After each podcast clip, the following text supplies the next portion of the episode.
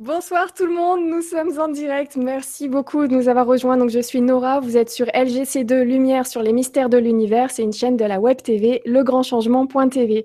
Donc, comme vous l'avez remarqué, on a eu un léger retard parce qu'on a eu un petit souci de connexion euh, Internet. Mais voilà, on y est arrivé. Donc, j'avais laissé un petit message sur la page Facebook. Donc, je vous invite à rejoindre la page Facebook LGC TV2. Comme ça, vous serez vraiment au courant au cas où s'il y a des petits couacs techniques ou des reports d'émissions ou des petites choses sympas d'autres infos et qu'on puisse aussi se retrouver tous pour discuter de tous ces sujets mystérieux sur la page Facebook, n'hésitez pas. Euh, voilà, je suis très très très contente de vous retrouver ce soir. La première chose que je tenais à vous dire, c'est déjà un énorme merci. Donc comme euh, vous le savez, pour beaucoup d'entre vous, notamment tous ceux qui sont sur euh, Facebook, vous savez que j'ai lancé un projet de don participatif sur KissKissBankBank.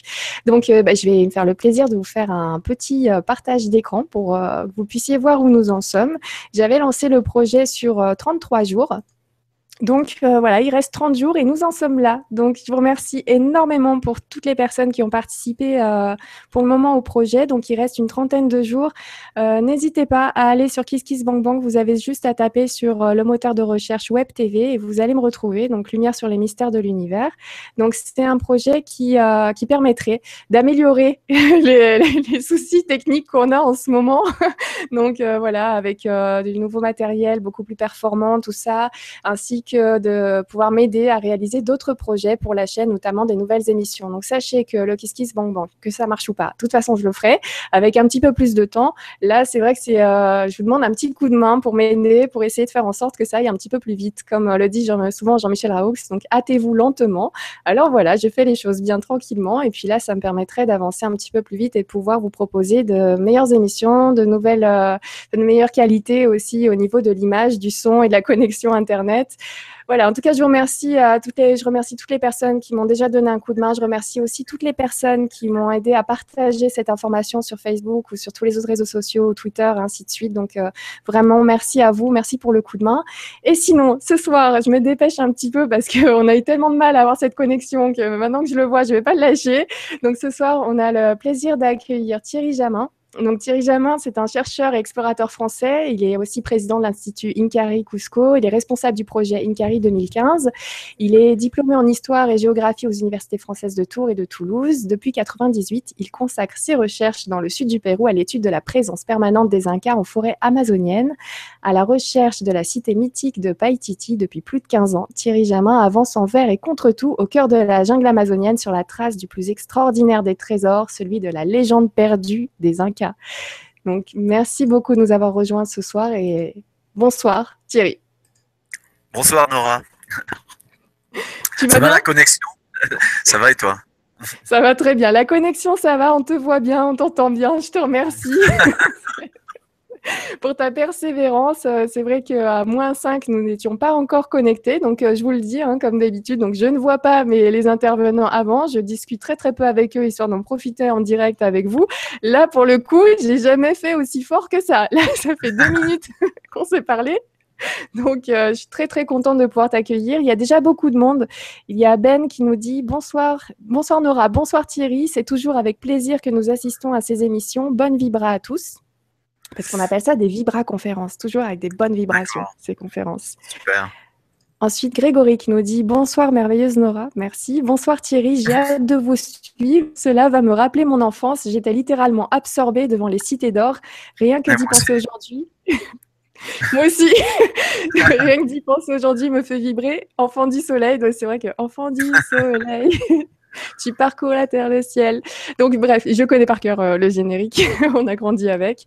Et euh, bah, je vais prendre un petit message de Françoise, François qui nous dit Bonsoir Nora, bonsoir Thierry, bonsoir famille de lumière, bon partage, bonne soirée, amour à toutes et tous. Voilà, tout le monde est présent ce soir. Je vous remercie beaucoup de nous avoir rejoints. Et la première question que j'ai envie de te poser, Thierry, parce que moi aussi, j'ai voulu être archéologue, mais euh, pas au point de, me lancer vraiment comme ça. Donc, comment ça t'est venu, toi, ces études? Déjà, tu as fait des études d'histoire et de géographie, mais tu savais déjà tout petit que tu voulais être archéologue? Ouais, bah tu sais, depuis euh, l'enfance, j'étais euh, passionné par l'histoire des civilisations euh, perdues, et je suis aussi de la génération des mystérieuses cités d'or. Et c'est en fait c'est un peu une rencontre, euh, un peu un hasard. Euh, j'étais aux États-Unis il y a, euh, enfin à l'époque de l'adolescence, et je m'étais blessé au pied et je me retrouve dans un dans, une salle d'attente d'un médecin pour me pour me recoudre.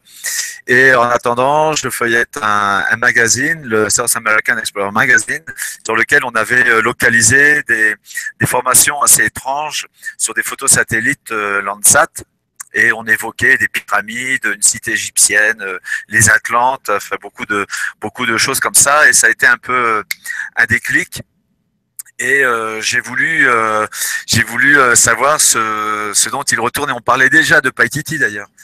Et donc après le bac, je me suis lancé dans dans des dans des études d'histoire géo pour organiser euh, dans le dans le futur euh, ces expéditions pour percer le, mystère, le secret des, des, des pyramides amazoniennes. Voilà, c'est un peu le début. Donc c'est vraiment euh, euh partie d'une passion qui ne m'a pas quitté. Et euh, aujourd'hui encore, c'est vraiment un, un, privilège au début du, du 21e siècle de réaliser euh, des recherches comme ça en Amazonie péruvienne, même si ce n'est pas toujours facile pour, euh, pour les financer, c'est quand même un grand privilège. Oui, là d'ailleurs, euh, on, on, est connecté, enfin, tu, es, tu es au Pérou actuellement. Là, je suis chez moi, Cusco, euh, euh, dans le sud du Pérou, dans la cordillère des Andes, où je vis depuis plus d'une dizaine d'années maintenant. Voilà, et il est, euh, et il est une heure et quart de l'après-midi. oui, donc euh, ça va. Pour toi, c'est l'après-midi. Pour nous, c'est la, la, soirée. Donc euh, nous, nous voilà. sommes un petit peu tranquilles. On a fini la journée. Et toi, on te chope en plein milieu de la journée. Il fait combien de degrés là? 30 Non, non, non. Bah, en fait, avec le phénomène del Niño, on a 20, 23 degrés. C'est-à-dire, il fait chaud. généralement, là, on devrait être 16 degrés avec euh, de la pluie et avec le, le courant d'El Niño qui a un peu euh, décalé les, les, saisons. On est avec 22, 23, 24 degrés, c'est-à-dire c'est beaucoup, c'est agréable. Hein. J'ai la porte ouverte de la maison, euh, c'est sympa. Ah bah, ça donne envie. Hein. Chez moi, il fait 2 degrés. ça donne envie. Il y a alors on a on a quelques messages qui arrivent. Donc on a euh, Michael qui nous dit bonsoir à tous, trois de visionner ce live. Bah écoute, on y est. voilà, ça a commencé. Tim Belin qui nous dit bonsoir Nora et Thierry. Les Incas se dévoilent ce soir. Bonne vibra à tous. Encore une super soirée en perspective. Alors, dis-nous un, dis-nous un petit peu plus sur, euh, sur par exemple ta première, euh, ta première quête. Comment ça s'est passé? Est-ce que tu as fait des découvertes déjà cette première fois? Ou est-ce que non, ça a ouvert des portes à des interrogations? Ma, ma, première euh, ma première expé c'était en 98 donc euh, ça remonte à, à quelques années. Euh, j'avais bon j'avais pas trop d'expérience et euh, et euh, beaucoup de un peu de, de culot.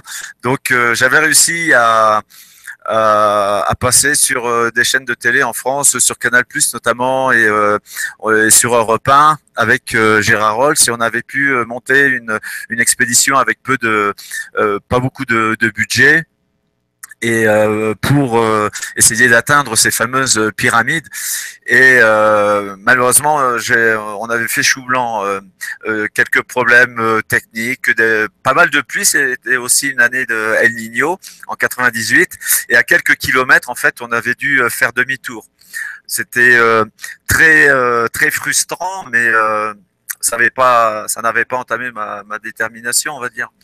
Et euh, j'y suis retourné euh, en 2001 grâce à, un, partenariat que j'avais euh, rencontré à Toulouse et le, directeur général d'une mutuelle étudiante qui s'appelle Christian Fardou euh, et qui est devenu un peu mon, mon papounet euh, au fil du temps et qui a financé mes, mes premières expéditions. Et avec lui, on a pu enfin parvenir jusqu'aux pyramides en 2001. Et ça a été à la fois une grande déception parce qu'on a vu que ces pyramides étaient d'origine naturelle. mais on avait trouvé des traces du passage des Incas dans la région et euh, l'idée qu'il pouvait exister une cité euh, liée au, à, ces, pyramides. Et donc pendant plusieurs années, euh, on a recherché cette fameuse cité autour du Paratoari, puisque c'est le nom du site. Un site qui est d'ailleurs euh, émet beaucoup d'énergie négative. Euh, euh, un lieu très un peu agressif où on a eu plein plein de de, problèmes humains et enfin bon.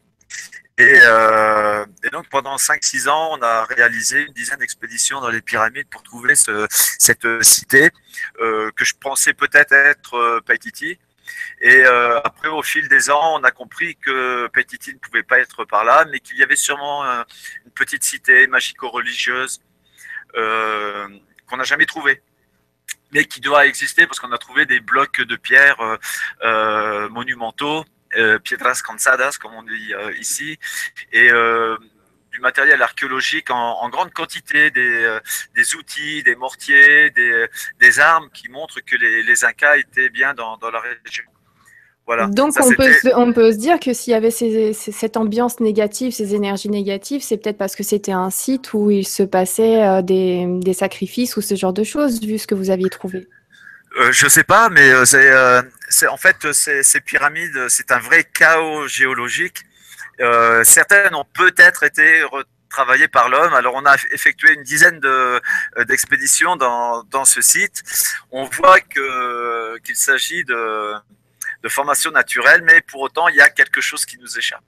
Euh, euh, ce sont 22 pyramides sur deux rangées situées au pied de la Sierra Baja du Pantiacoya. Euh, le tout forme un, une espèce d'amphithéâtre de 3-4 km de long.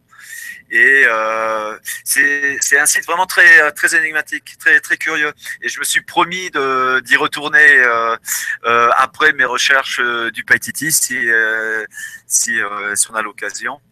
Et enfin voilà, quoi, en pleine forêt amazonienne, dans le parc national du Manu. Et on s'était également à la même époque intéressé à un site euh, euh, localisé à 11 km euh, au nord des pyramides, où il y a des pétroglyphes, des, des figures gravées sur la roche, et qui semble être une carte géographique mémoire qui aurait été gravée par les Incas, justement pour les conduire quelque part dans la forêt. Et on a pu interpréter euh, certains glyphes et localiser une dizaine de sites archéologiques euh, grâce à ces pétroglyphes de Poucharo. Et on a compris euh, à partir de 2006 que vraisemblablement Paititi n'était pas dans la zone des pyramides, mais plus au nord-ouest des pétroglyphes de Poucharo. Et donc, à partir de 2006-2007, mes, mes recherches se sont dirigées plus vers, vers le nord du département de Cusco. Les pyramides sont dans un autre département, sont dans le Madre de Dios, un département voisin euh, du département de, Cusco. Le, parc du Manu euh, euh, s'étend sur tout, enfin une bonne partie du Madre de Dios et une petite partie du département de Cusco. Et donc d'année en année, on s'est dirigé plus, plus vers le nord. Et aujourd'hui, on est arrivé au nord du département de Cusco et on pense avoir localisé ce que l'on cherche. Mhm. Très, très, très intéressant. Alors, attends, faut juste que je te lise un commentaire de Nathalie qui est là et qui nous dit J'adore la retransmission de Thierry. On a l'impression qu'il est dans l'espace ou un navigateur solitaire. C'est rigolo. et en même temps, on a l'impression d'un Indiana Jones dans une pyramide. Merci pour cette vibra. C'est très sympa, merci. C'est vrai que le son donne ça. J'ai envie de partager une vidéo que j'avais trouvée euh, sur. Euh, sur, bah, sur, sur, Internet. Donc, euh, donc, je vais la partager. Si tu peux nous la commenter, j'ai enlevé le son. Alors, hop, je la partage tout de suite. Et si je pouvais mettre lecture, ça serait sympa. Alors, hop, voilà. Ça, je crois que c'est un que c'est un, une vidéo de, de présentation d'une de nos campagnes. Euh. Oui, c'est ça. Euh, on voit donc ce décor incroyable. Oui. Et en fait, je crois que c'était pour notre euh, campagne euh, oui, de, 2010. En fait, sur la base d'interprétations que l'on avait faites sur la proie de Poucharo, on pensait avoir localisé la ville perdue, alors quelque part au nord-ouest de, de, de Poucharo, dans le parc national du Manou. C'était une expédition qui a été retransmise par TF1 dans, dans Reportage en, en, 2010. Et alors malheureusement, on avait fait chou blanc. Ah ça arrive. C'était, ça, a été, ah bah, ça nous est souvent arrivé. Mais euh, ce qui est marrant, c'est que euh, on s'est souvent euh, trompé, mais ça n'a jamais été inutile parce qu'on a toujours trouvé des, des, indices qui nous, qui nous faisaient avancer. Jusqu'en 2010-2011 où euh, on a localisé une montagne euh, dans le nord du département de, Cusco où depuis euh, quatre ans les, natifs de la région, les Matsigangas, nous disent que arriba en haut se trouvent les ruines de Pantiacoya, c'est-à-dire les, ruines de, Paititi. Et on a eu, grâce à un partenariat magnifique avec Astrium, ex Spotimage, qui s'appelle aujourd'hui Airbus Défense. On a eu euh, des, euh, des, images satellites de la zone où on pense avoir localisé Paititi depuis euh, quatre ans et on a pu localiser cette fameuse montagne dont on nous parle depuis, depuis quelques années. D'accord, donc, finalement, chaque, chaque investigation, chaque, chaque campagne... Tout à fait. Par exemple, euh, en 2011, en 2009, quand on est allé avec TF1 euh, sur la zone où on pensait avoir localisé Paititi, on n'a pas euh, du tout trouvé la, ville perdue, on n'a pas trouvé ce que l'on recherchait, mais ça nous a conduit à, emprunter une vallée, la vallée de Lacoyavero, et on a découvert, on a commencé à découvrir des, des cités complètes euh, des, sites euh, magnifiques peuplés de, centaines d'édifices, des petites places, etc. Et on a trouvé euh, comme une chaîne de, sites, de, citadelles qui semblaient se communiquer entre elles, parce qu'il y a pratiquement une cité chaque kilomètre et qui mène, qui se dirige vers le nord, le nord-ouest du département de Cusco. Et ainsi, on a pu aller avec le ministère de la Culture euh, péruvien euh, registrer tous ces, reconnaître tous ces, tous ces sites et euh, il semblait conduire vers une destination particulière. Et en même temps, on se disait qu'il devait exister une cité principale qui devait contrôler toute, toute cette zone. et ça ne pouvait pas être Cusco, puisqu'on est à 300 km au nord de Cusco. Et donc, on pensait évidemment à Paititi. Euh, et, grâce à, ce concours de circonstances de, de 2009, eh bien, on est tombé donc sur euh, euh, ce que l'on appelle peut-être le, royaume du Grand Paititi, du moins une partie. Et la campagne de 2009 qui ne nous a pas permis de découvrir Paititi, en fait, a comment dire, à rediriger nos, nos, recherches dans une nouvelle direction. Et je pense que cette fois-ci, on est sur la bonne piste. Et euh, alors, je ne sais pas si le site que l'on a localisé, euh, euh, c'est Paititi. Euh, mais en tout cas, on est sur un site majeur dans le nord du département de, de Cusco. Encore une nouvelle piste, et puis sait-on jamais. Est-ce que c'est la bonne? En tout cas, il n'y a que des bonnes pistes, vu que tu avances à chaque fois. Bah, euh, oui, il y a, y a, des bonnes pistes, mais surtout, euh, quand on a reçu par exemple la, la photo d'Astrium, la photo satellite d'Astrium qui nous a localisé euh, de manière très précise, hein, puisqu'on la voit, la photo, euh, la, la, montagne, euh, c'est une montagne de forme carrée. D'ailleurs, elle est sur mes, mes pages Facebook et sur le, notre site internet. On a, on s'est aperçu que à, à 600 mètres à l'ouest de cette montagne se trouvait un lac carré et euh, plusieurs deux lacs jumeaux.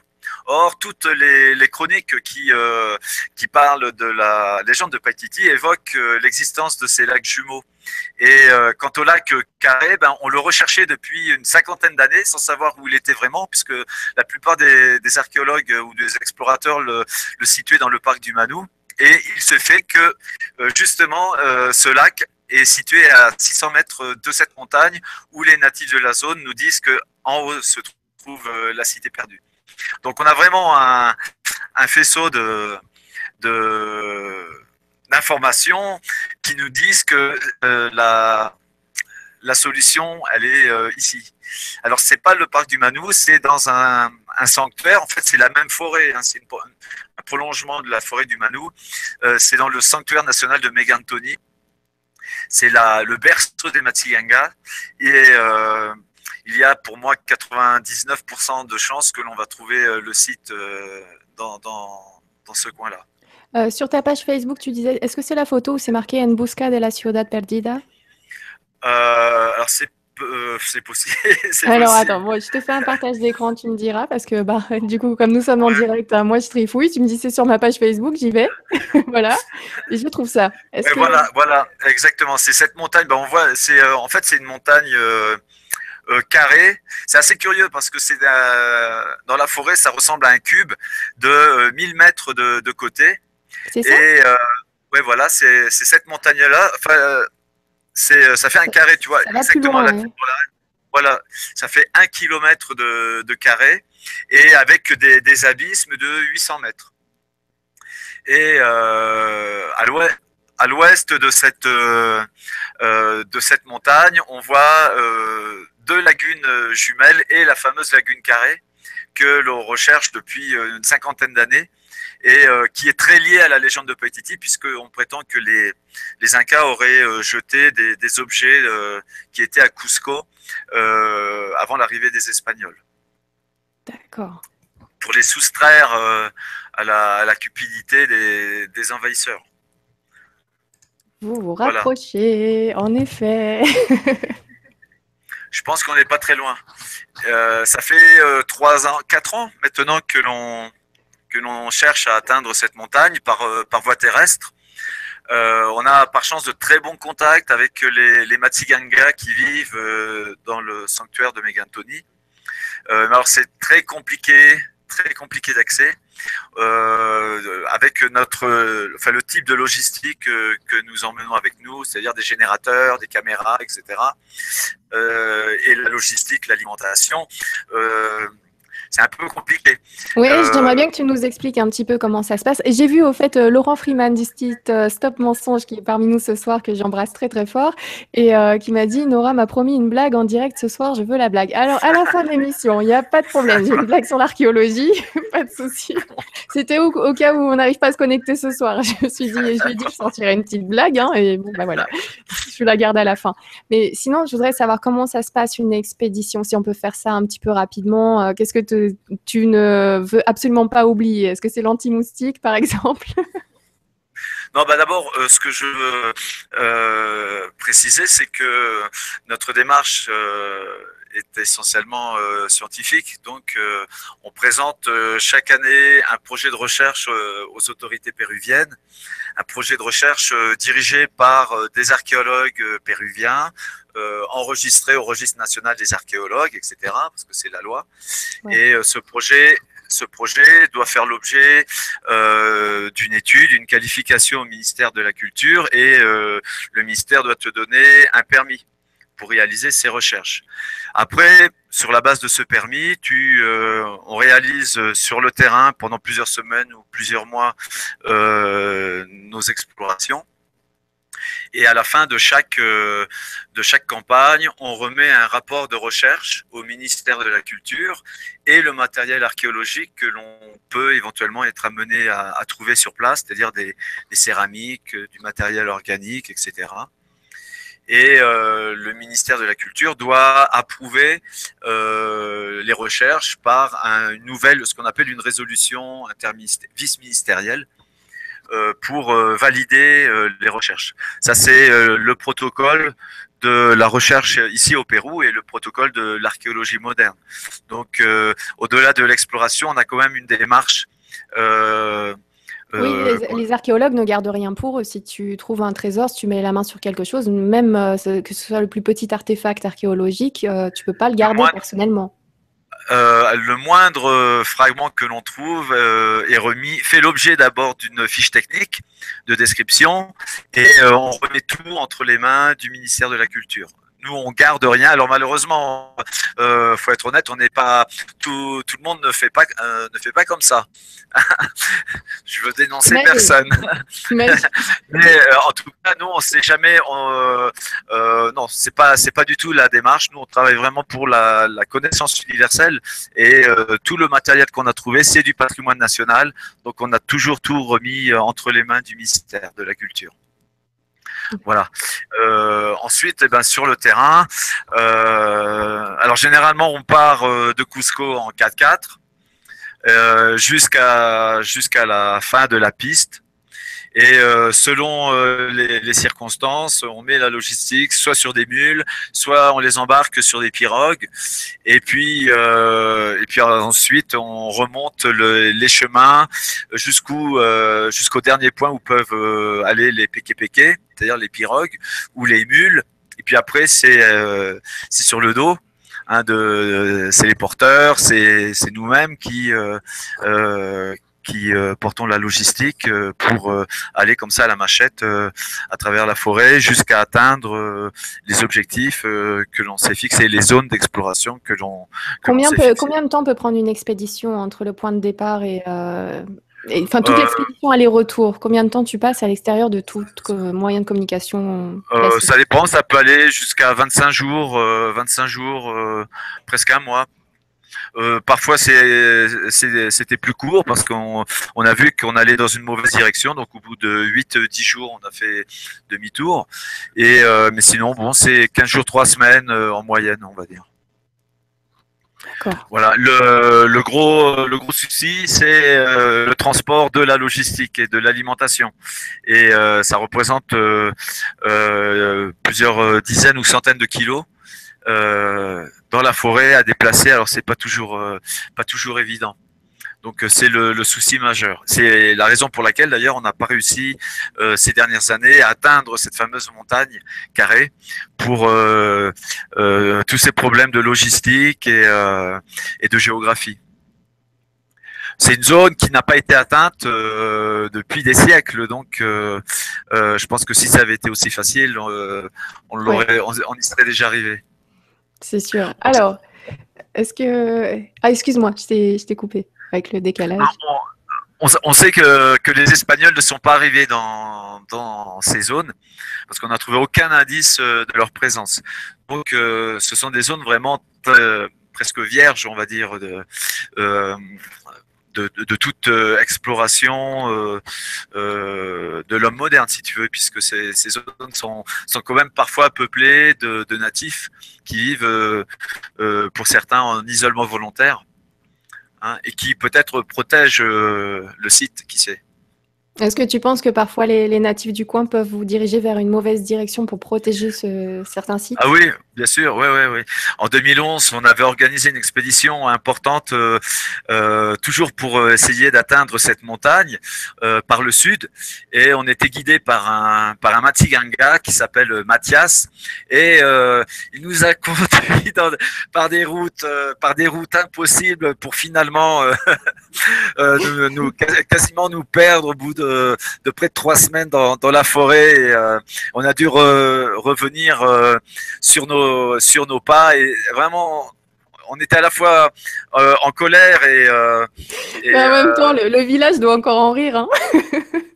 Peut-être, mais mais moi, on m'avait dit, euh, tu sais, euh, jamais Mathias, euh, jamais Mathias va te conduire jusqu'au site parce que c'est interdit pour eux.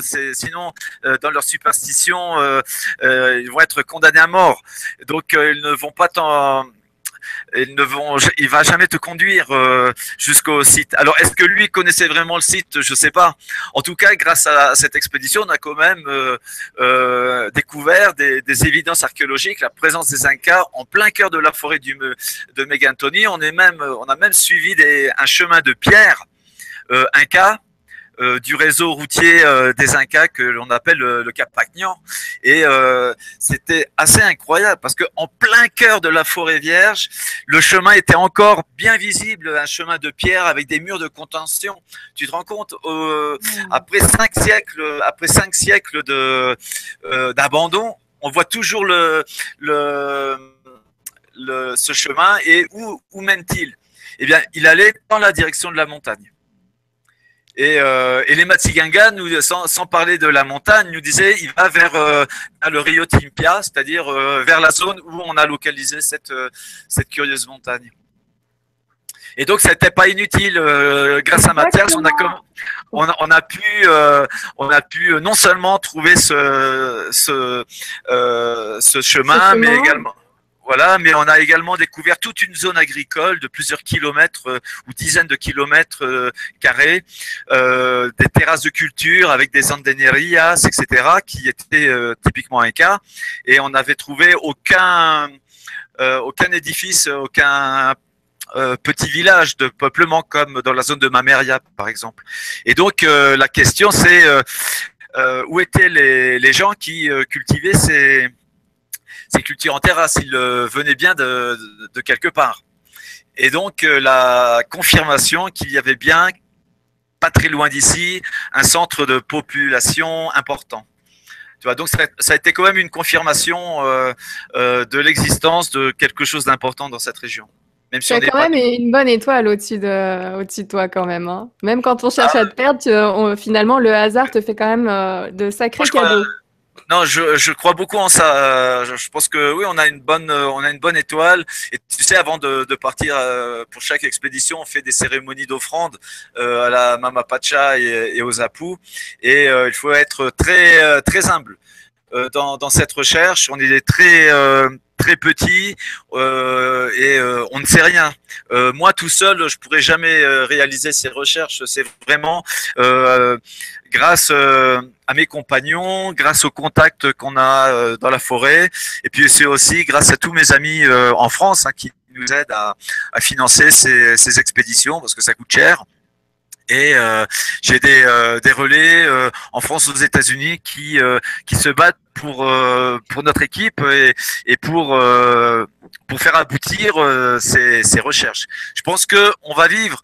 je ne sais pas si on aura l'honneur des apous de, de donner au patrimoine mondial la cité de, de Paititi, mais je suis convaincu que que l'on va vivre l'époque de la découverte de ce site archéologique. Et comment, comment donc on peut, on peut vous aider? Comment est-ce qu'on peut faire? Parce que là, la, vidéo qui était passée, c'était par rapport à une expédition passée que vous faisiez un appel de fonds pour vous donner un coup de main. Mais là, au jour d'aujourd'hui, est-ce qu'il y a des expéditions de prévues? Et comment les personnes qui le souhaiteraient pourraient euh, te donner un coup de main? Alors, euh, les euh, on devait partir cette année pour alors après quatre ou cinq expéditions pour atteindre cette fameuse montagne la dernière fois en 2014, on s'est dit le meilleur moyen pour atteindre euh, le secteur, ce sera par hélicoptère. Donc, euh, on prépare une opération aérienne pour euh, descendre sur directement près de la montagne. Et pour ça, on a des contacts avec l'armée et avec une, une, une compagnie aérienne privée. Et alors malheureusement, avec El Niño euh, c'était un peu compliqué. Il y avait des pluies euh, en forêt amazonienne depuis le, mois de mai, donc euh, c'était pas très facile à atteindre. Et surtout, on n'avait pas encore obtenu les, permis jusqu'à aujourd'hui. Quoi. On se bat pour obtenir les permis du ministère de la Culture et de l'Environnement. Donc cette année, on a abandonné un peu tout espoir pour réaliser cette opération que l'on a reporté à juillet 2016. Et euh, en attendant, on prépare euh, actuellement le, survol en avionnette de, cette zone qu'on euh, devrait réaliser au aux alentours du mois de, du mois de décembre. Voilà. Et sinon, bah, tous les, les, internautes qui, qui veulent participer à, à à, ces recherches peuvent aller sur soit sur le site que tu montres, euh, grandpetiti.com, ou soit sur le site de l'Institut Incari, euh, institutoincari.org et euh, il y a une page euh, où on peut faire des dons, euh, etc. Et par exemple, là, ce que tu, la page que tu montres pour concernant le survol, eh bien, on invite les, les internautes qui le veulent à participer au financement et à, et à participer avec nous au survol de, de la montagne carrée en forêt amazonienne. Et voilà, donc on est actuellement en train de préparer cette, ce vol de reconnaissance et on espère que pour 2016, on sera prêt à, descendre sur, sur le site. Alors, euh, les, les, les, permis euh, ont un peu tardé euh, cette année et je pense que ce n'est pas entièrement étranger à, une affaire un peu annexe.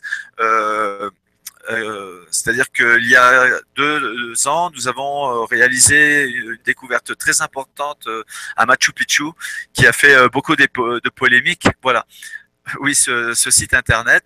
Qui est, alors, c'est le site de l'Institut Incari, euh, ce que euh, tu montres euh, à l'écran. Oui, voilà. Voilà. Et il y a, euh, il y a une page euh, où on peut venir nous, enfin, nous, nous, filer un coup de main, soutenir notre campagne de, de, recherche. Et enfin, voilà. Et donc, oui, comme je, pour reprendre le fil de, de, mon explication, euh, cette année, les, euh, les, euh, les, permis ont un peu duré. Euh, un peu duré.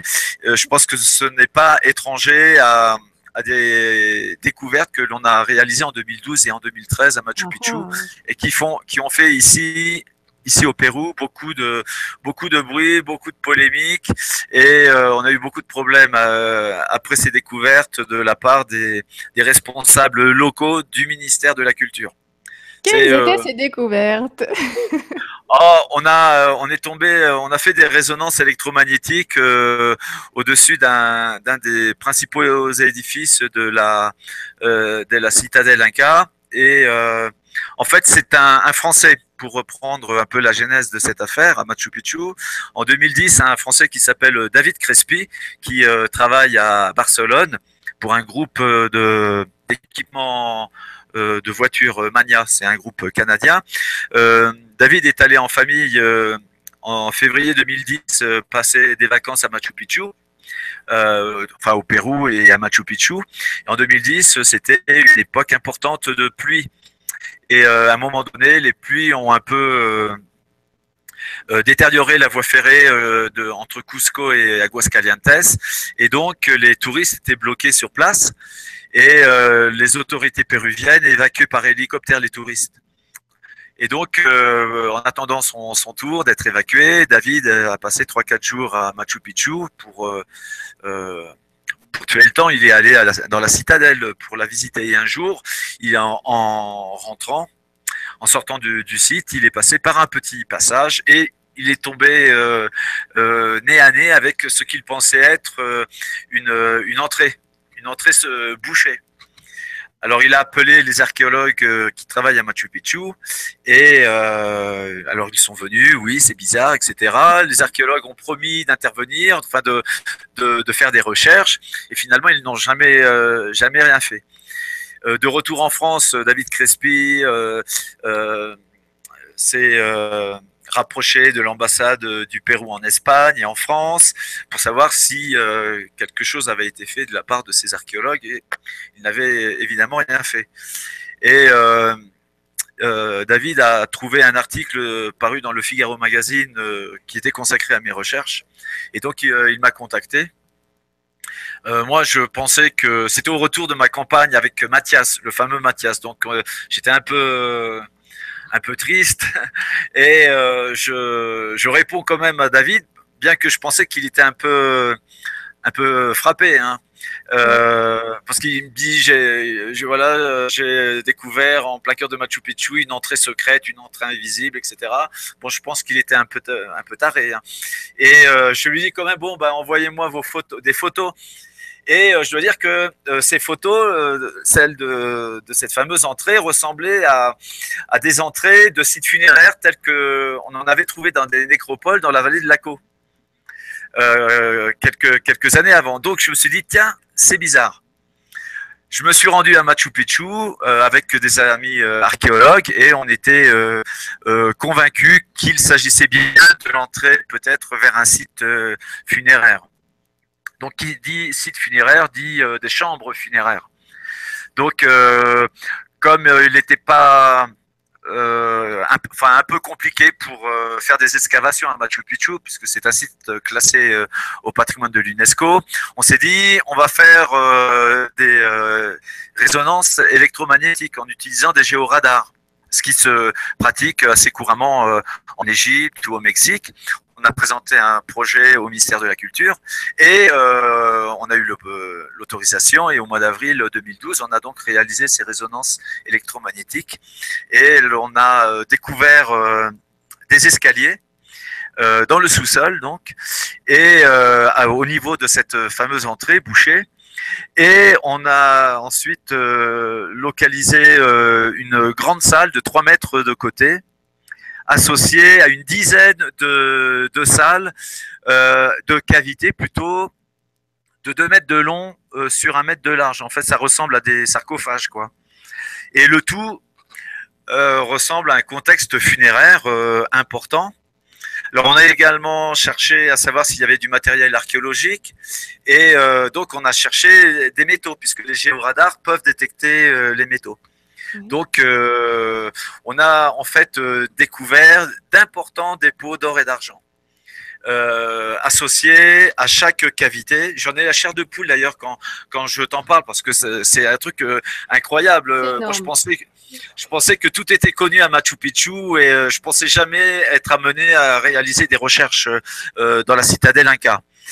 On a, au niveau de l'entrée, introduit une caméra endoscopique qui a montré que le, les gravats qui bouchaient l'entrée n'étaient pas n'avait pas la fonction pour soutenir l'intérieur de l'édifice, mais c'était vraiment un bouchon pour boucher l'accès jusqu'au jusqu'au jusqu'aux escaliers. Et, euh, donc la conclusion, c'est que on, est tombé sur un, contexte funéraire qui appartient à, un grand personnage euh, de, de l'époque Inca. Alors on sait que euh, euh, Machu Picchu a été fondé par l'empereur Inca Pachacutec, qui est le premier Inca de la lignée.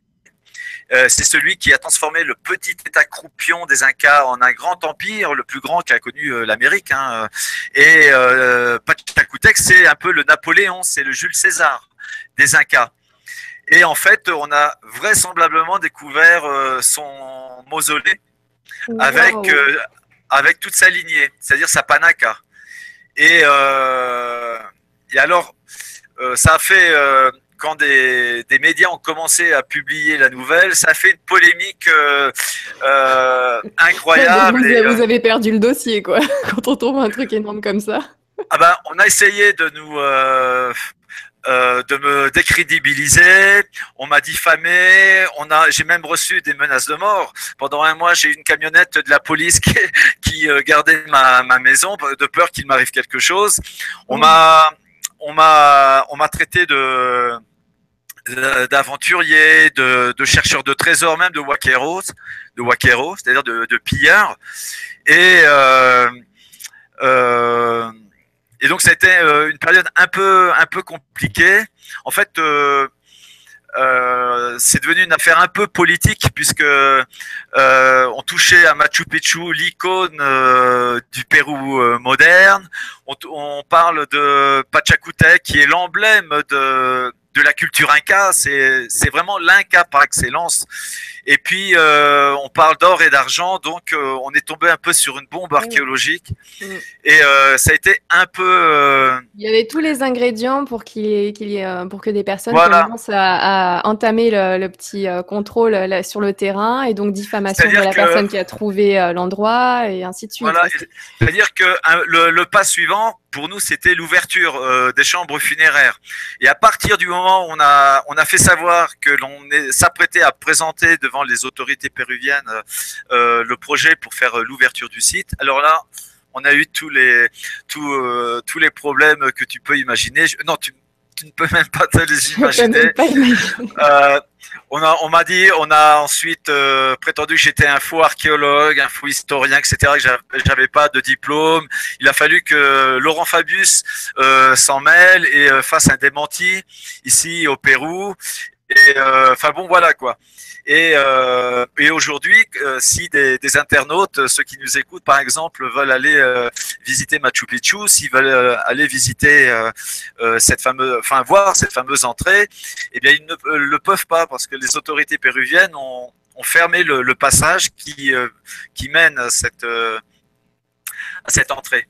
Voilà. Alors on espère que euh, avec le prochain gouvernement, puisqu'on s'approche d'élections présidentielles ici au Pérou, euh, euh, j'espère qu'on aura une nouvelle ouverture pour pour faire avancer le, cette histoire-là et donner au patrimoine mondial le grand trésor historique et archéologique qui se cache dans les entrailles de Machu Picchu. Je peux te je peux te garantir que euh, on n'a rien, on n'a rien rêvé, on n'a rien inventé. Les, les géoradars ne, ne mentent pas. Euh, c'est comme une radiographie du sous-sol. Euh, donc, si les radios, si les géoradars montrent ces, ces cavités, montrent les dépôts de métaux, c'est qu'il y a quelque chose. Oui, et puis en même temps, tout ce que vous avez subi, l'équipe et toi personnellement, par rapport à tout ce dossier, ça, ça a plutôt tendance à valider les, les trouvailles. Euh, oui, euh, disons que les, euh, les, autorités péruviennes savent exactement ce que l'on a découvert puisqu'elles étaient avec nous. Le, directeur du site de Machu Picchu et une dizaine d'archéologues du Machu Picchu étaient avec nous quand on a réalisé ces résonances. Ils prenaient même de la vidéo et des photos, alors que le règlement d'investigation l'interdisait. Et, et, déontologiquement, c'était pas vraiment très cool de leur part, quoi. Mais on avait laissé pisser pour pas avoir de problème. Et ils savent donc exactement ce que l'on a, ce que l'on a découvert. Et euh, ils savent la, la transcendance peut-être euh, de ce qu'il y a euh, dans le, le sous-sol de, du temple peut, des trois portes. Est-ce qu'on peut supposer qu'en attendant, là, pour le moment, euh, depuis cette découverte-là, qu'il y ait du coup un groupe mené par le gouvernement qui aurait déjà entamé les fouilles et, et vidé un petit peu les lieux? Ça peut être envisageable ça, ça paraît. Ben, je pense que c'était leur intention euh, en fait, ils ont essayé de nous voler le, la découverte et euh, avec toutes les polémiques qu'ils ont générées eux-mêmes, ils se sont pris en fait euh, euh à leur propre piège puisque tout le monde a parlé de, de cette découverte. Euh, j'ai été euh, interviewé par des, des, chaînes aux États-Unis, en Europe. donc on a mis le. Ça a été assez médiatisé finalement. Ils pouvaient pas faire ça dans l'obscurité. Ouais, voilà. Alors, on a présenté euh, quatre fois le projet pour euh, réaliser l'ouverture. Ça a toujours été euh, refusé pour des problèmes techniques. Il paraît que si on enlève le, le, remblai, l'édifice va se va s'effondrer, ce qui est absolument impossible. On a fait des études, des ingénieurs civils sont venus. On sait que c'est pas vrai. Euh, on a prétendu que, enfin, le directeur euh, du ministère de la Culture de Cusco et le directeur de Machu Picchu avaient organisé une conférence de presse à Machu Picchu avec des, journalistes euh, étrangers de Lima, etc. En disant que je voulais retourner 600 mètres carrés de terrain de Machu Picchu, que c'était une barbarie, euh, que ça allait entraîner l'effondrement d'édifices, de murs, de d'andenerias, etc., et qui peuvent pas le permettre, et que en gros, je voulais, Thierry Germain voulait euh, veut détruire Machu Picchu. C'est ce qui était paru dans la presse. Et euh, alors que nous, on parle seulement d'enlever le, ce qu'on appelle en espagnol le tapiado, c'est-à-dire le, le, bouchon, là, le remblai. On parle de 2 à 5 mètres cubiques euh, de, de Tapiado pour euh, accéder aux, escaliers. Et donc il y a eu euh, vraiment une, campagne de désinformation assez, incroyable. ceci dit, euh, je pense que les, gens ne sont pas dupes puisque les, Péruviens et puis euh, je reçois aussi des messages euh, d'un peu partout qui me demandent où ça en est le projet de Machu Picchu parce qu'ils veulent savoir. Et alors, euh, la dernière fois qu'on a présenté le projet, c'était en, en, il y a quelques mois, on nous a dit que euh, le, projet était irrecevable parce que il y avait un autre projet concurrent euh, qui prévoyait l'étude de 15 secteurs de Machu Picchu.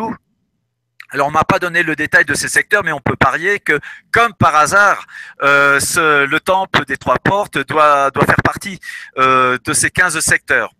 Et regarde bien, et les internautes aussi, pour avoir une bonne idée de la bonne foi de ces fonctionnaires, celui-là même qui nous a refusé la dernière fois le permis, c'est celui-là même qui dirige le projet concurrent. Et eh ben voilà. non mais il faut le faire, euh, faut, faut, le faire. Et euh, comment on peut être jugé parti? Enfin moi ça me paraît vraiment euh, euh une histoire euh, incroyable. Et euh, alors c'est paraît-il un, un, projet d'étude pour trois ans, c'est-à-dire que ça nous bloque pendant en gros pendant pendant trois ans. Enfin voilà, donc euh, actuellement le projet est euh, en stand-by. On m'a fait, on m'a fait euh, quand même comprendre que on devrait avoir quelques opportunités l'année prochaine avec la nouvelle équipe dirigeante. Donc on va, on verra. On croise les doigts et j'espère parce que franchement, c'est en fait, je, je ris, mais c'est vraiment un rire nerveux parce que à chaque fois, c'est toujours la même chose. C'est euh, toujours ces, ces, blocages et, euh, et puis euh, des, personnes qui vont prendre le, le travail de quelqu'un d'autre et qui vont avancer de leur côté. Je trouve ça très injuste hein, et en même temps, toutes les souffrances que vous avez pu vivre de votre côté, euh, que ce soit administrativement déjà ou, mmh. ou psychologiquement avec avec l'idée de se faire piquer un petit peu ces, ces, ces trouvailles. Mais bon. Je pense qu'il faut être, euh, il faut être un peu philosophe. Euh, voilà. Euh, faut être euh, chercheur et philosophe parce qu'on reçoit plein de plein de coups. Et pour l'affaire Machu Picchu, il y a aussi un côté un peu, on va dire un peu nationaliste. Hein. Moi, je suis allé au palais présidentiel euh, pour cette affaire. J'ai rencontré les, les, conseillers du président euh, Ollanta et de la première dame et euh, des gens super intelligents. Hein. Ils m'ont dit, tu sais, ça va être difficile, euh, ils vont jamais te laisser euh, euh, réaliser l'ouverture parce que c'est Machu Picchu, etc., etc. Et que c'est un archéologue français qui trouve. Voilà, que tu étranger. Et euh, bon, alors il parle de Bingham euh, qui aurait euh, pillé 40 000 pièces de Machu Picchu, etc. Mais bon, Bingham, ça fait un siècle, c'était encore l'époque du colonialisme, on en est quand même plus là. Et on nous a dit, bon, tu sais, on, est dans un gouvernement nationaliste, et donc ça, on va pas te laisser le faire. Et donc, bon, il n'avait pas tort, puisqu'on n'a pas pu pour le moment le faire, mais on n'a aucun doute que l'ouverture se fera un jour, que ce soit avec ou sans nous. Et euh, parce que la vérité. Déjà. Voilà. la, vérité est plus forte que, le mensonge et que les gens ils veulent savoir. Euh, on prétend qu'une grande partie des richesses de, de Cusco, etc., a été cachée euh, à Paititi mais peut-être qu'en fait une partie des, trésors de, de, Cusco ont été cachés dans le sous-sol de, de, Machu Picchu, qui sait. Et euh, en tout cas, il y a sûrement un grand trésor historique et archéologique euh, dans les cavités que nous avons localisées. Hein. Et euh, je voudrais vraiment être une petite souris pour m'introduire entre les pierres et, accéder à, ces chambres parce qu'il doit y avoir beaucoup de connaissances. Doit y avoir beaucoup de connaissances sur l'histoire de l'Empire Inca et des civilisations précolombiennes et euh, de se dire que les derniers, les derniers yeux qui ont vu le contenu, eh ben, c'était les Incas, parce que euh, le, le, tapiado date de l'époque Inca. Euh, et c'est même un véritable miracle cette affaire de Machu Picchu parce que quand tu penses que des millions d'archéologues, non, des millions de touristes et des milliers d'archéologues euh, arpentent tout le, toutes les, les, petites rues de Machu Picchu et se dire que personne n'avait vu avant David Crespi euh, cette entrée, ça paraît euh, absolument euh, incroyable. Et euh, je, je, souris un peu, mais c'est c'est un rire noir, si tu veux, quand je pense un peu aux archéologues qui m'ont fait beaucoup de, de, de, polémiques, les archéologues de Machu Picchu, euh, sur mes diplômes. Et euh, je me dis euh, parfois que ce sont les, les Péruviens qui devraient demander des comptes aux archéologues de Machu Picchu qui n'ont pas été capables d'identifier cette entrée comme l'entrée d'un site, d'un site funéraire. D'autant plus que, d'autant plus que sur le coin droit de cette entrée, il y avait une pierre il y a toujours cette pierre d'ailleurs, sur, lequel, sur laquelle euh, des touristes avaient écrit au, correcteur blanc, euh, ils avaient écrit euh, tesoro, trésor, avec une flèche montrant l'entrée.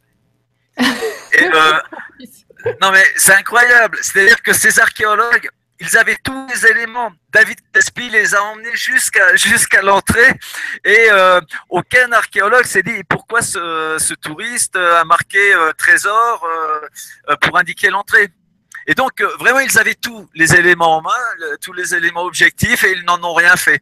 Il a fallu que moi je m'y mette pour après avoir tous ces problèmes. Mais au moins au moins ça a permis de de, de, de, de, montrer que David Crespi avait bien raison. Il avait bien découvert euh, cette entrée. Nous, ça nous a permis de, bah, de, de mettre à jour euh, ces cavités.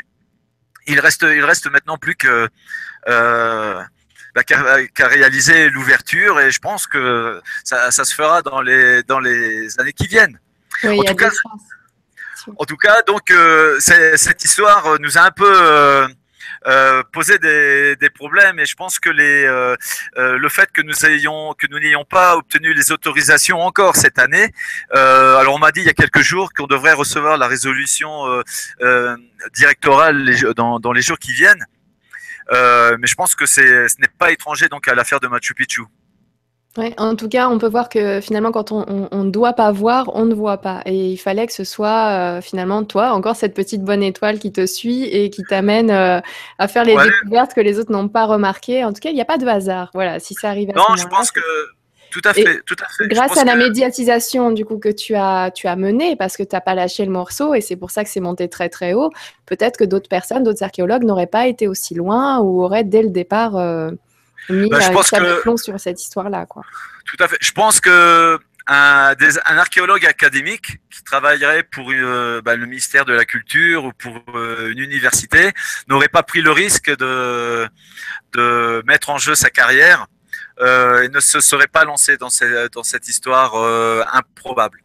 Et le ah. grand public n'en aurait pas entendu parler, donc c'est très bien que ça soit passé comme ça. Et, voilà, il a alors, pas alors c'est marrant parce qu'il y, a une, euh, il y a une légende locale à Machu Picchu et à Aguascalientes qui parle d'une d'une euh, porte euh, visible mais invisible et qui sera ouverte dans euh, quand les temps seront révolus. Ça ressemble un peu à la prophétie des Mayas. Et, et moi, je suis persuadé, je suis persuadé qu'il s'agit de cette porte-là. Oui, ben en fait, j'y ai pensé tout à l'heure, je j'ai pas osé le dire, tu sais. Non, mais en fait, c'était invisible pour tout le monde, c'est tout. Mais euh, donc euh, finalement, bah voilà, c'était le cas. Et non, mais elle est euh, d'autant plus que, alors c'est d'autant plus mystérieux que quand tu regardes une image un peu générale de Machu Picchu, la porte, on la voit, parce qu'elle a, a un taux, elle a tous les éléments d'une porte monumentale. On la voit cette porte. Euh, elle est vraiment comme le nez au milieu du visage. Et euh, ce qui est aussi marrant, c'est qu'il y a eu euh, plusieurs euh, euh, comment dire, euh, récréation en 3D, euh, représentation 3D de Machu Picchu, euh, et, que l'on peut d'ailleurs voir en, ligne par Internet, hein, des, des, trucs pas mal bien faits. Et ces représentations représentent très bien, très, très précisément Machu Picchu, mais ils oublient la porte, comme si elle n'existait pas. C'est assez marrant, comme si personne ne l'avait vu avant David Crespi. C'est, euh, enfin bon, voilà. En tout cas, pour nous, ça a été euh, une aventure quand même intéressante et, euh, et, euh, et un honneur parce que euh, un honneur des apous, je pense, parce que je pense que dans la carrière d'un, d'un archéologue ou d'un ou d'un chercheur ici en Amérique du Sud, Machu Picchu c'est quand même un site très très particulier et ça a été vraiment un honneur de pouvoir y travailler. Voilà, on a des petites représentations sur Internet donc du Machu Picchu, donc il y en a plusieurs images, plusieurs photos. Je ne sais pas s'il y en a une euh, que tu voudrais que je prenne. Euh, euh, bah écoute, attends, la photo, la cinquième photo, la première la première rangée, cinquième photo, ouais, voilà celle-là. Eh bien, on voit, on voit très bien l'édifice. Bon, la photo est, un peu petite. Hein. Oui, oui, c'est pour ça. Je vais, je l'enregistre et je vais vous l'ouvrir. Voilà, je reviens. Euh, voilà, un peu au centre de, cette photo, par la, par la gauche, on voit un, édifice euh, rectangulaire. C'est, euh, il s'agit de cet édifice-là. C'est l'édifice, bah, le temple des trois portes. Et, et, au pied de cet édifice, voyons. Est-ce qu'on la voit un petit peu mieux? Un petit peu. Bon, la porte, moi je la vois, je la devine. Euh, mais les internautes euh, ne le verront pas. Alors, si tu vois un peu, si tu vas un peu plus vers le haut, avance Ouais. ton curseur. Voilà, à ta droite, à ta droite, non. Voilà, un petit peu plus bas. Tu vois, il y a un édifice euh, rectangulaire. À ta droite, Ah, droite, ici? Un un peu plus bas. Ici. Voilà, là, voilà, c'est l'édifice. Et euh, si, si on regarde bien, euh, au pied de cet édifice, il y a un petit passage à droite. Voilà, là, là, tu as le, tu as le curseur sur l'entrée. Et euh, bon, il y a d'autres plans où vraiment on la voit, on voit cette entrée très très bien, de manière très claire. Et euh, cet édifice, c'était euh, probablement le, le mausolée de, de Pachacutec. C'est euh, l'édifice en plus qui domine tout le tout le secteur urbain, le secteur urbain qui est un peu de forme pyramidale. hein, en, en échelon et cet édifice correspond au dernier échelon et bon ce n'était pas ce n'était pas un hasard alors dans le plan maestro de Machu Picchu, les archéologues avaient jusqu'à présent identifié euh, cet édifice comme une auberge, euh, un tambo, ce qui est euh, une aberration. C'était pas possible. On voit que l'édifice était vraiment très particulier puisqu'il est à, à 20 mètres de l'en- l'entrée principale de Machu Picchu, sur le chemin du secteur religieux. Il domine euh, presque en aplomb euh, le, le Torreon. Le Torreon, c'est une petite tour cylindrique qui euh, euh, était une maquette du temple du soleil de Cusco. Enfin, on voit vraiment que cet édifice était un édifice clé qui pouvait pas être une auberge. Ouais, Et, fait. Voilà. Voilà. Bah, les, les internautes qui sont qui seront intéressés par par cette histoire peuvent aller sur un site dont il y a le lien sur la page d'accueil de grandplatiti.com. Et euh, il y a eu pas mal de vidéos de, de tournées dessus par des médias euh, ici au Pérou, en Europe euh, et aux États-Unis. Et Et donc, vous pourrez vous faire votre avis sur cette entrée bien visible aujourd'hui et bizarrement oubliée ou invisible hier. voilà, voilà, tout à fait. Le magazine Ça m'intéresse va, va consacrer un article dessus dans, dans, dans les mois qui viennent. En tout cas, je te remercie énormément pour ce partage. Ça fait une heure qu'on discute. Euh, il y a beaucoup de questions. Est-ce que ça te dit de faire un petit peu de, le jeu de réponse aux questions pour voir euh, où ça peut nous emmener? On va continuer à voyager parce que chaque internaute a ses propres questions. Donc, euh, Avec plaisir, avec plaisir. Il n'y a pas de Alors. souci. c'est parti. Donc, on a euh, Abracadabra qui nous dit Nora et Thierry, bien le bonsoir de Toulouse. J'aurais aimé savoir si Thierry utilise ou a auprès de lui un sorcier ou une personne, disons spirituelle, qui le guide plus ou moins ou l'aide. Merci à vous. Abracadabra. Euh, Alors j'adore Toulouse. hein, euh, je suis euh, en France, je suis, basé sur Toulouse et une grande partie de mes partenaires industriels sont toulousains. Donc c'est ma ville française de cœur. Et non, on n'a pas. Bon, j'ai des amis qui qui euh, sont un peu dans ce domaine euh, euh, spirituel, etc. Euh, mais euh, non, on n'a pas. Je n'ai pas de, de personnes comme ça. Mais je suis très très sensible, très très ouvert à ce côté un peu euh, un peu spirituel. La, la quête de Paititi, c'est pas qu'une quête euh, euh, de terrain où on touche la pierre, c'est aussi une quête une quête spirituelle et dans, dans le sens où où Paititi a été un site sacré dans le sens où euh, des milliers de personnes, hommes et femmes, sont morts depuis le XVIe siècle d'avoir euh, recherché cette ville perdue. Et, euh, et on voit dans la région où on pense avoir localisé Paititi, on voit que c'est une zone très, très particulière, avec des phénomènes électriques d'ailleurs euh, assez curieux. Et euh, donc, euh, il faut être humble et se dire que si on ne croit pas à, à son étoile, euh, faut quand même avoir, euh, euh, très, faut être très optimiste pour penser qu'on va arriver sur sur sur ce site-là. Et, Donc, tu es toi-même très voilà. ouvert, tu as toi-même tes ressentis personnels par rapport au lieu que tu Tout à ressens fait. Je déjà pense que toi-même. tout à fait. Je pense qu'il n'y a pas de hasard et euh, comme je te l'expliquais, euh, avant chaque euh, expédition, on fait des- une cérémonie d'offrande à la, à la terre-mère et à la, à la Pachamama et aux Apus et on refait comme ça des, des cérémonies dans la forêt avec euh, un paco. Un paco, c'est un peu un, un chaman. Et euh, généralement à Cusco, euh, euh, on utilise les services d'un paco de la communauté des Queiros, Les Queros, c'est une communauté quechua qui vivaient euh, à l'écart du monde jusqu'en 1959. On les a découverts dans la, Sierra orientale en 1959 et ils vivaient en communauté agraire de l'époque Inca, selon le, système juridique de Pachacutec. Ça paraît incroyable. Et donc, ils parlent même un quechua plus pur que le quechua que, que l'on parle à Cusco.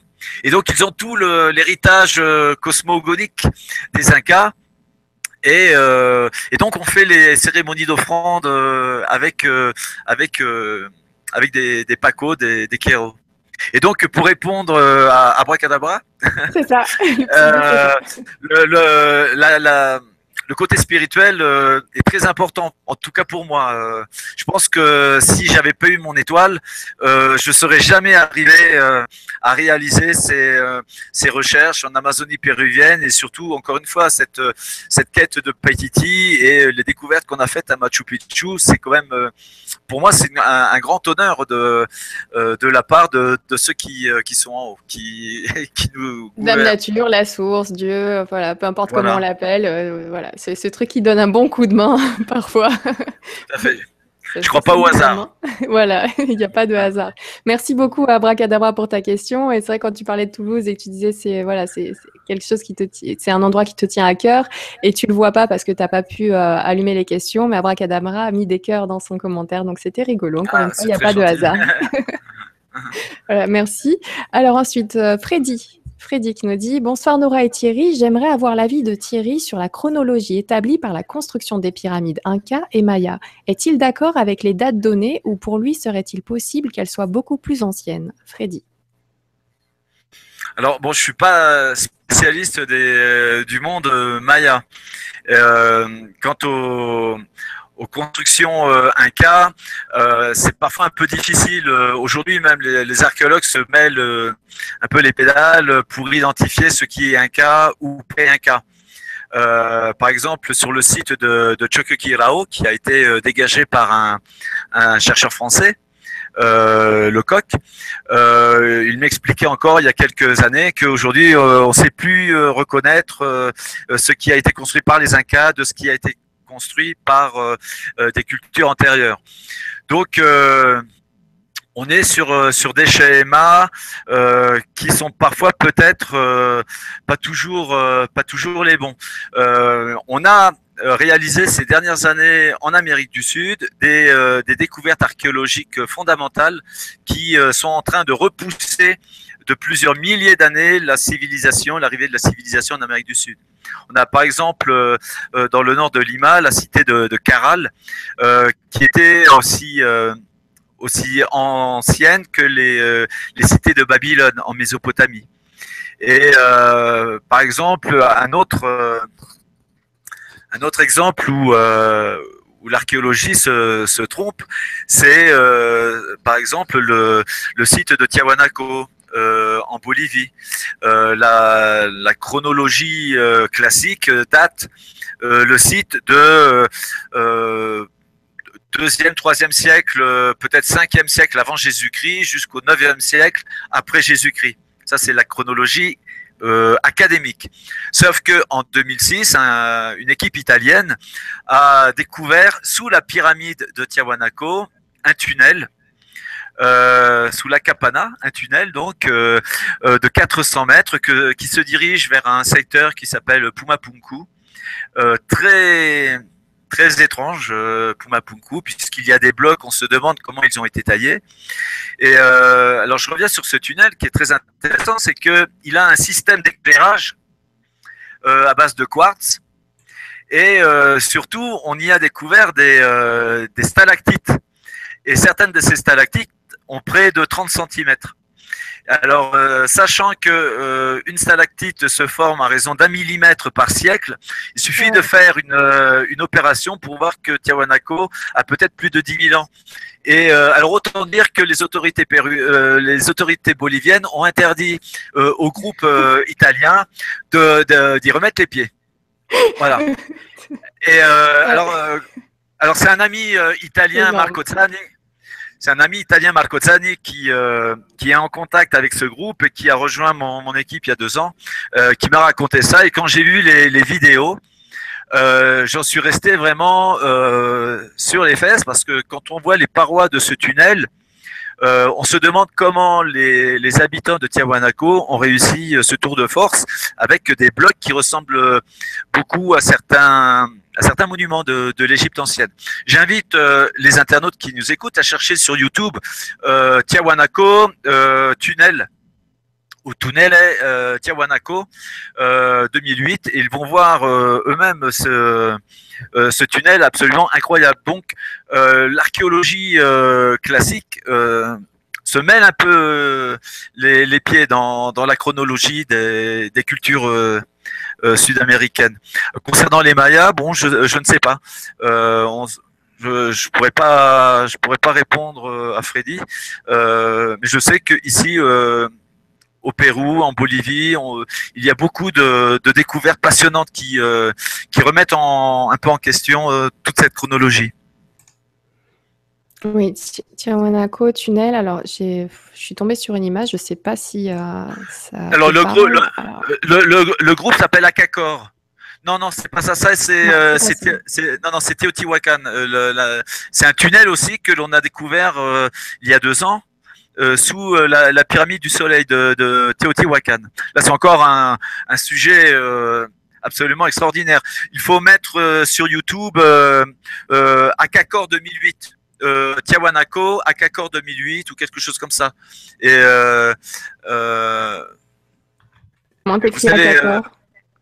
Akakor A A K A K O R Akakor 2008 et euh, vous allez. 2008, tu as mis 2018. Ah, pardon. je prends un peu d'avance. voilà, je crois que la, première, le premier lien, c'est, euh, ce sont des images euh, de, de, de, ce tunnel. Ouais, voilà, c'est ce tunnel. On les voit les, les stalactites au fond du tunnel. Oui. Et, et l'archéologue qui est, qui est descendu dedans, il avait un, une GoPro, j'imagine. Et euh, on peut voir des parois absolument parfaites et surtout euh, par endroits un système d'éclairage. Euh, c'est un tunnel qui a des puits et à un moment bien précis, je crois entre 11h du matin et 1h de l'après-midi, grâce à ce système de, quartz qu'il y a sur le, au plafond, eh bien tout le, tout le tunnel s'illumine. Alors les, euh, les stalactites que l'on voit euh, euh, sur le plafond rendent impossible la, chronologie classique de, de. Oui, là, on voit des, des morceaux là au sol, c'est quand même des gros stalactites. Ouais, enfin les stalactites, elles sont, euh, enfin on va les voir. Euh, elles sont en l'air, mais là c'était un morceau qui était tombé au sol ou peut-être que quelqu'un l'avait arraché. Euh... Non, non, stalactite c'est en haut, stalagmite c'est en bas. Alors bon, sur le, sur, sur, le sol, sur le sol, bon, il y a du matériel. Euh, euh du matériel euh, X ou Y normal, puisqu'il y a des siècles qui se sont euh, qui se sont écoulés et encore avec, euh, on voit que qu'il s'agit de blocs unis par des joints sans, sans mortier. C'est, on a vraiment l'impression de construction moderne qui rappelle qui rappelle aussi ce que l'on voit dans à, sur le plateau de Gizeh. Voilà, regardez, c'est, moi je trouve ça incroyable, c'est extraordinaire, ça, euh, c'est vraiment, on a la euh, sous les yeux la, la, preuve que Tiahuanaco ne peut pas avoir euh, 2000 ans, c'est impossible. Et euh, bon, y a, y a comme, on fait comme ça beaucoup de, de, découvertes ces dernières années en Amérique du Sud, euh, et l'archéologie euh, enfin vit des heures passionnantes euh, ici parce que il y a il y a beaucoup de, de mises au jour comme ça. On en a fait euh, aussi au Mexique il n'y a pas très longtemps sous la pyramide du Soleil où on a découvert aussi des tunnels et et des salles assez assez curieuses avec une espèce de avec des sphères étranges qui semblent représenter le système solaire ou et des euh, des, matériaux qui illuminent les, parois dès qu'on met un petit peu de, lumière à l'intérieur. C'est assez, euh, assez curieux. Très, très, très curieux, mais donc ça avance, ça avance bien. Euh, il y avait une question, donc merci Freddy, beaucoup, merci beaucoup Freddy pour ta question. Je suis perturbée là avec, euh, avec toutes ces découvertes dont tu nous parles. Euh, il y avait une question de, de quelqu'un qui te demandait quel était ton lien avec, ah voilà, Dominique qui te dit Rebonsoir, pourriez-vous demander à votre invité, donc je vais demander pour toi Dominique, enfin, tu vas demander Dominique, donc Dominique te demande quel, est, quel rapport tu entretiens avec les autres archéologues français? Euh, aucun. Euh, aucun, aucun. aucun. On est euh, bon avec les archéologues français au Pérou, j'imagine. on se connaît, mais avec les polémiques consécutives à Machu Picchu, ça a rendu un peu mes relations avec les archéologues français un peu difficiles. il faut dire que en 2013, la France avait été euh, accusée par le Pérou de vendre des, euh, du matériel archéologique euh, à Paris. Il y avait une, vente aux enchères à Drouot, je crois, et le gouvernement péruvien s'était opposé à la vente, et le, gouvernement français n'en avait pique-pendre et avait finalement vendu ses pièces. Donc ça va, ça avait envenimé un peu les relations franco-péruviennes et il y a ce cet explorateur français qui vient faire chier les autorités péruviennes, les autorités françaises avec euh, cette affaire de Machu Picchu, si bien que mes, euh, mes relations euh, ont été un peu, un peu délicates. c'est souvent comme ça. Vous savez, les, le politique après. Oui. Donc, Donc les relations sont, sont un peu inexistantes, mais elles sont cordiales avec certains d'entre eux. Ah oui, bah bien sûr, on ne fait pas de généralité. Là, je pense que c'était euh, c'était plutôt de, l'ordre général, l'establishment, euh, comme on dit, des archéologues euh, français en général, comment ça se passe. Donc, finalement, ceux qui te connaissaient avant doivent se dire, oh, je l'ai connu, mais je ne lui parle plus en ce moment. Enfin, j'ai plus trop de contact avec lui en ce moment. Enfin, prendre, ils doivent prendre un petit peu de recul et bah, te laisser affronter tout ça tout seul. Oui, tout à fait. Euh, je n'ai pas eu de, soutien euh, de la part euh, des archéologues français au Pérou lorsqu'il y a eu ces polémiques de Machu Picchu. Mais c'est pas grave. Bah oui, bah en fait, c'est un classique, on s'y fait, c'est même pas nouveau, c'est au contraire, ça veut dire que tu touches du doigt quelque chose. Donc, c'est plutôt positif. Si ça n'arrivait pas, ça serait bizarre, finalement. Là, peut-être. voilà, tu non, non, tu es, sur le bon chemin. Souvent, ces chemins-là, on les prend un peu seuls. Hein. C'est comme ça qu'on fait des découvertes. Si on suit les autres, on ne trouve pas grand-chose. Et là, non seulement tu cherches, mais en plus, tu trouves. Donc, euh, un trouveur, hein, bravo. Merci. Merci beaucoup, Dominique, pour ta question. On va continuer avec la question de euh, Marie, qui nous dit Pourquoi le gouvernement ne veut-il pas que les trésors soient découverts? Alors là, ça, c'est une bonne question. Euh, je pense que je je sais pas. Après, euh, si on se met à, à cogiter, on devient un peu paranoïaque. Euh, mais je pense que tout simplement, les gens ne veulent pas remettre en cause. Euh, ils ont des schémas et euh, dès qu'il y a quelque chose qui, un élément qui ne, ne rentre pas dans le, le canevas, dans dans un tableau prédéterminé, ils le mettent de côté. Et, euh, et, voilà, je pense que tout ce qui est gênant est toujours euh, mis de côté, que ce soit en paléontologie, enfin dans tous les domaines des sciences humaines. Euh, on est sur des schémas qui datent de la fin du 19e siècle et quand ça, quand ça ne correspond pas à ce schéma, ben, on les met de côté. Voilà. Et bon, je n'ai pas d'autres, je n'ai pas d'autres explications. Hein, oui, bah, en même temps, je pense que c'est assez étrange. Et puis, euh, et puis finalement ça arrive sur plein de sujets différents. Et comme tu le dis souvent les archéologues faut pas non plus trop leur jeter la pierre parce que comme tu disais il faut avoir un budget pour pouvoir faire des recherches. Souvent bah, le budget on va l'accorder mais pour des recherches très euh, très cadrées très contrôlées. Et quand bien même on trouverait des choses qui ne correspondent pas à la suite euh, chronologique qu'on connaît tous et eh ben ces, choses là sont mises de côté par les archéologues parce que d'une part ils ne savent pas trop où ranger ça. Et en plus ils risquent de, se faire couper leur budget. Et euh, ne voilà, ils euh, mettent, Ils mettent en jeu leur crédibilité, euh, ils, pensent à leur, à leur carrière et donc j'imagine qu'ils ne veulent pas remuer comme ça tout, tout ce qui peut déranger. Et, et, en tout cas, si ça doit déranger, il faut qu'ils soient vraiment sûrs d'eux. Donc des fois, ils mettent de côté. C'est pas pour, c'est vraiment pas pour euh, énerver les, les, gens ou le faire exprès. C'est juste c'est mis de côté en se disant bon, dès que je serai sûr de moi, je me lance. Mais c'est chaud hein, quand même. C'est pour ça que c'est incroyable de te voir toi qui, qui, te lance à fond, qui trouve, et puis en même temps il y a des blocages et tu continues tout ça parce que c'est quand même assez rare souvent, euh, et ça se comprend aussi de l'autre côté. Ils prennent leur temps, voilà. On verra dans 15 ans, 20 ans, 30 ans. Euh, bon, moi je suis pas. Disons, que moi je suis pas rattaché par euh, une université.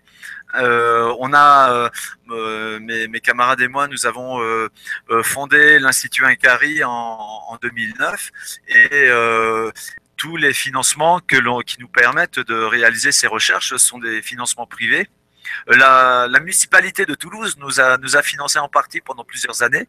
Et bon, avec la crise économique qui a secoué un peu l'Europe, euh, euh, ils n'ont pas pu euh, continuer notre soutien. Mais bon, donc nous, on n'est pas relié à une à une hiérarchie académique. Donc, je pense que c'est aussi pour la cette raison pour laquelle on peut aller dans des zones un peu un peu compliquées ou mmh.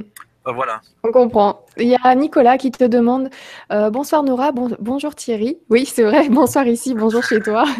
Euh, ne serait-il pas possible de créer un partenariat avec l'État péruvien pour de futures recherches communes? C'est que l'État péruvien a déjà, euh, le, a déjà beaucoup à faire avec le, le patrimoine culturel qui est déjà découvert. Euh, il faut savoir que le Pérou, c'est euh, le pays le plus, euh, le plus vandalisé, le plus volé au monde. Euh, chaque, j'ai participé à un documentaire avec Canal il y a quelques années qui montrait que euh, tous les jours pratiquement il y a des objets archéologiques qui partent dans des valises euh, de, de, touristes ou de, de, trafiquants. Et, donc le, Pérou a déjà fort à faire pour essayer de, de, protéger son patrimoine, le patrimoine qui, qui, est déjà connu. Et pour toute cette recherche de de sites euh, nouveaux, cela demande des, budgets et ce n'est pas forcément la, priorité euh, du gouvernement actuel en tout cas. Donc c'est un peu compliqué parce qu'il suffit d'aller euh, sur la côte péruvienne, dans la région de Nazca ou, dans les montagnes des Andes ou dans le côté amazonien pour rencontrer des sites archéologiques absolument extraordinaires. Il y a sûrement encore des, des milliers de, de citadelles, de petites cités à trouver au Pérou. Pérou, Bolivie, euh, en Équateur. Également, donc, euh, euh, c'est très coûteux. Et alors, un partenariat avec l'État péruvien, euh, je pense pas que ce serait pour tout de suite, malheureusement. Moi, j'aimerais bien, mais c'est pas vraiment la démarche et la loi péruvienne ne le permet pas trop. D'accord. Merci beaucoup. Merci beaucoup, Nicolas, pour ta question. Est-ce que tu as encore un petit peu de temps devant toi? Oui, oui, oui, il n'y a pas de, y a pas de souci. Les gars, il ne faut pas me dire il n'y a pas de souci, hein, parce qu'on part si on rajoute une demi-heure. Hein. Alors, euh, on a une question de Laurent qui nous dit euh, Bonsoir, petite question. Les cités d'or, mythe ou réalité? J'aimerais beaucoup savoir ce que vous en pensez. Merci, Laurent. Donc, mythe Fameuse cité d'or alors, euh, les, pour moi, c'est évidemment c'est un mythe. Euh, alors, Paititi, euh, ici au Pérou, on parle de Paititi Eldorado, euh, justement en raison de cette euh, de cette légende de trésor du très fabuleux trésor d'Atahualpa, etc. Mais nous, ce que l'on a trouvé dans la région, de, de supposé de Paititi, ce sont des cités de pierre. Et la cité de Paititi, c'est vraisemblablement une cité de pierre. Et euh, l'or, s'il y a de l'or, euh, bon, c'est plus tout ce qui nous intéresse, nous, euh, si ce n'est qu'à titre de relique historique. Et pour moi, l'or, enfin le, trésor le plus le plus intéressant, le plus précieux que l'on pourrait trouver à, à Paititi, par exemple, serait de trouver les traces d'écriture. Euh, pour moi, c'est le trésor des trésors. Et euh, des cités en or avec des murs ou des rues euh, pavées d'or, là, on est dans, dans, la légende, je pense, dans, dans le mythe. D'accord, alors on va continuer. Merci beaucoup Laurent pour ta question avec Yenaël qui nous dit Selon toi, Thierry, et selon ton expertise, conçois-tu un lien extraterrestre avec ces anciennes civilisations ainsi qu'un rapport avec l'histoire cachée du genre humain? C'est possible. Euh, euh, nous, on a fait on est entre nous. on a fait des observations. On est sur Lumière, sur les mystères de l'univers, et je peux te dire qu'on va très loin sur certaines émissions, donc tu peux te lâcher avec le public du Grand Changement. Vas-y.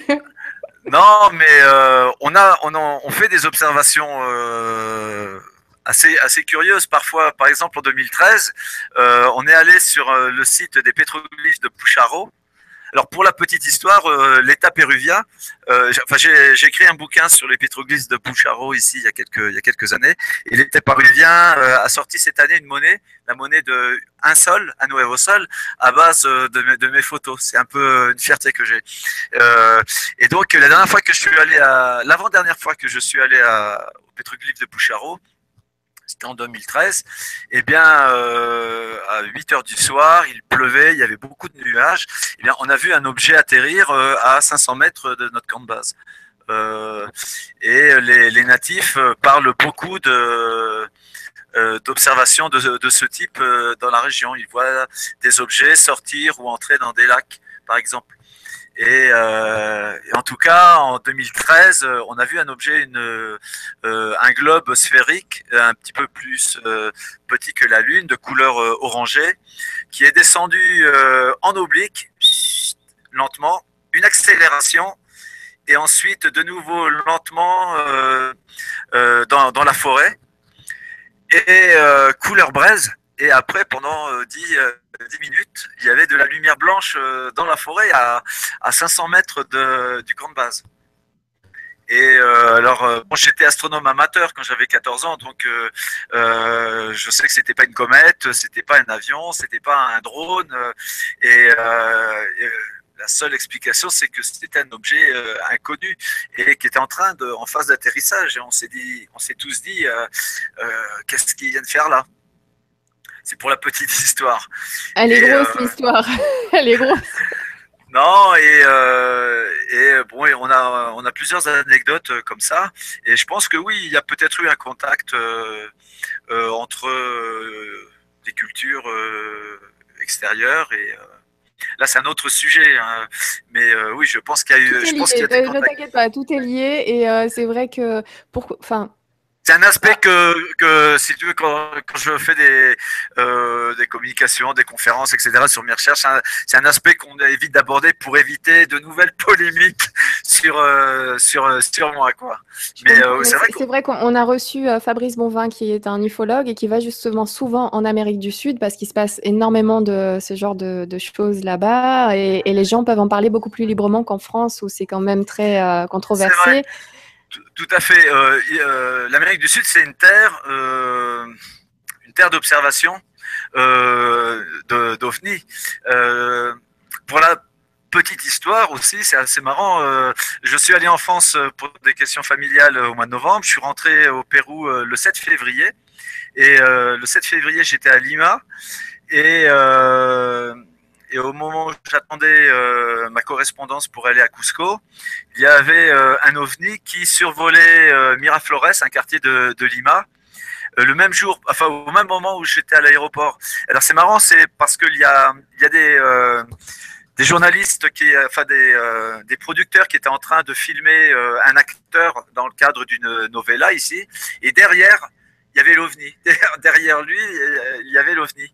Et ça a été diffusé ici euh, dans, les informations, hein, dans les actualités euh, péruviennes. Il est resté comme ça, euh, un objet sphérique au-dessus de Miraflores pendant plusieurs minutes avant de, de, disparaître.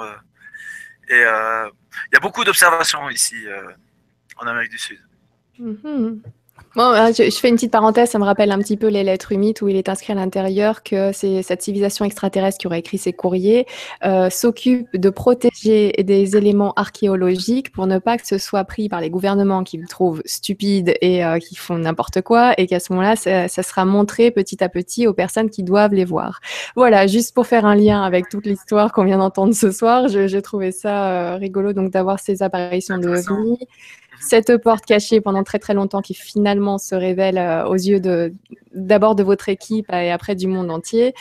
Ça suit encore ces lettres humides. Je vous en parlerai quand même. Hein. Je vais la faire bientôt cette émission sur les lettres humides. Donc, bah écoute, merci beaucoup pour ce témoignage faudra inviter Jean-Pierre Petit parce que c'est le spécialiste en France de, de, la question des humides.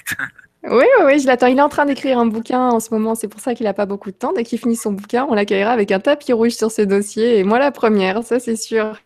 Mais euh, en effet, donc euh, là-bas, non seulement il y a des, des, artefacts archéologiques que vous trouvez, mais en plus il y a ces objets volants non identifiés qui sont un petit peu dans le coin. Euh, c'est étrange quand même de, se retrouver dans un milieu comme ça, avec euh, en plus certains coins où tu disais énergétiquement c'est assez chargé. Mm. Finalement, ça, t'amène euh, un peu dans une autre dimension. non, mais c'est par, exemple au nord de, de, Nazca, il y a, il y a un site, euh, il y a une petite ville qui s'appelle Ica.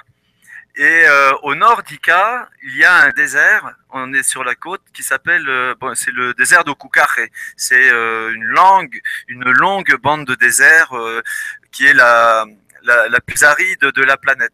Et depuis les années 40, dans la, dans la région d'Okukare, on trouve des pierres gravées euh, qui montrent des scènes assez, assez curieuses où l'on voit des, euh, des humains, entre guillemets, chasser des dinosaures ou monter sur des machines volantes. Et euh, ce qui est assez curieux, c'est que l'on trouve ces pierres dans des tombes, dans des tombes Nazca, et on trouve ces pierres dans des couches géologiques préhistoriques. Et euh, c'est très déroutant. Il y, a, il y a un musée, un petit musée à Ica, euh, où euh, le docteur Cabrera a passé sa vie à regrouper ces, ces, pierres. Il y en a 20 000, mais il y en a peut-être encore 100 000 à découvrir dans, dans le désert.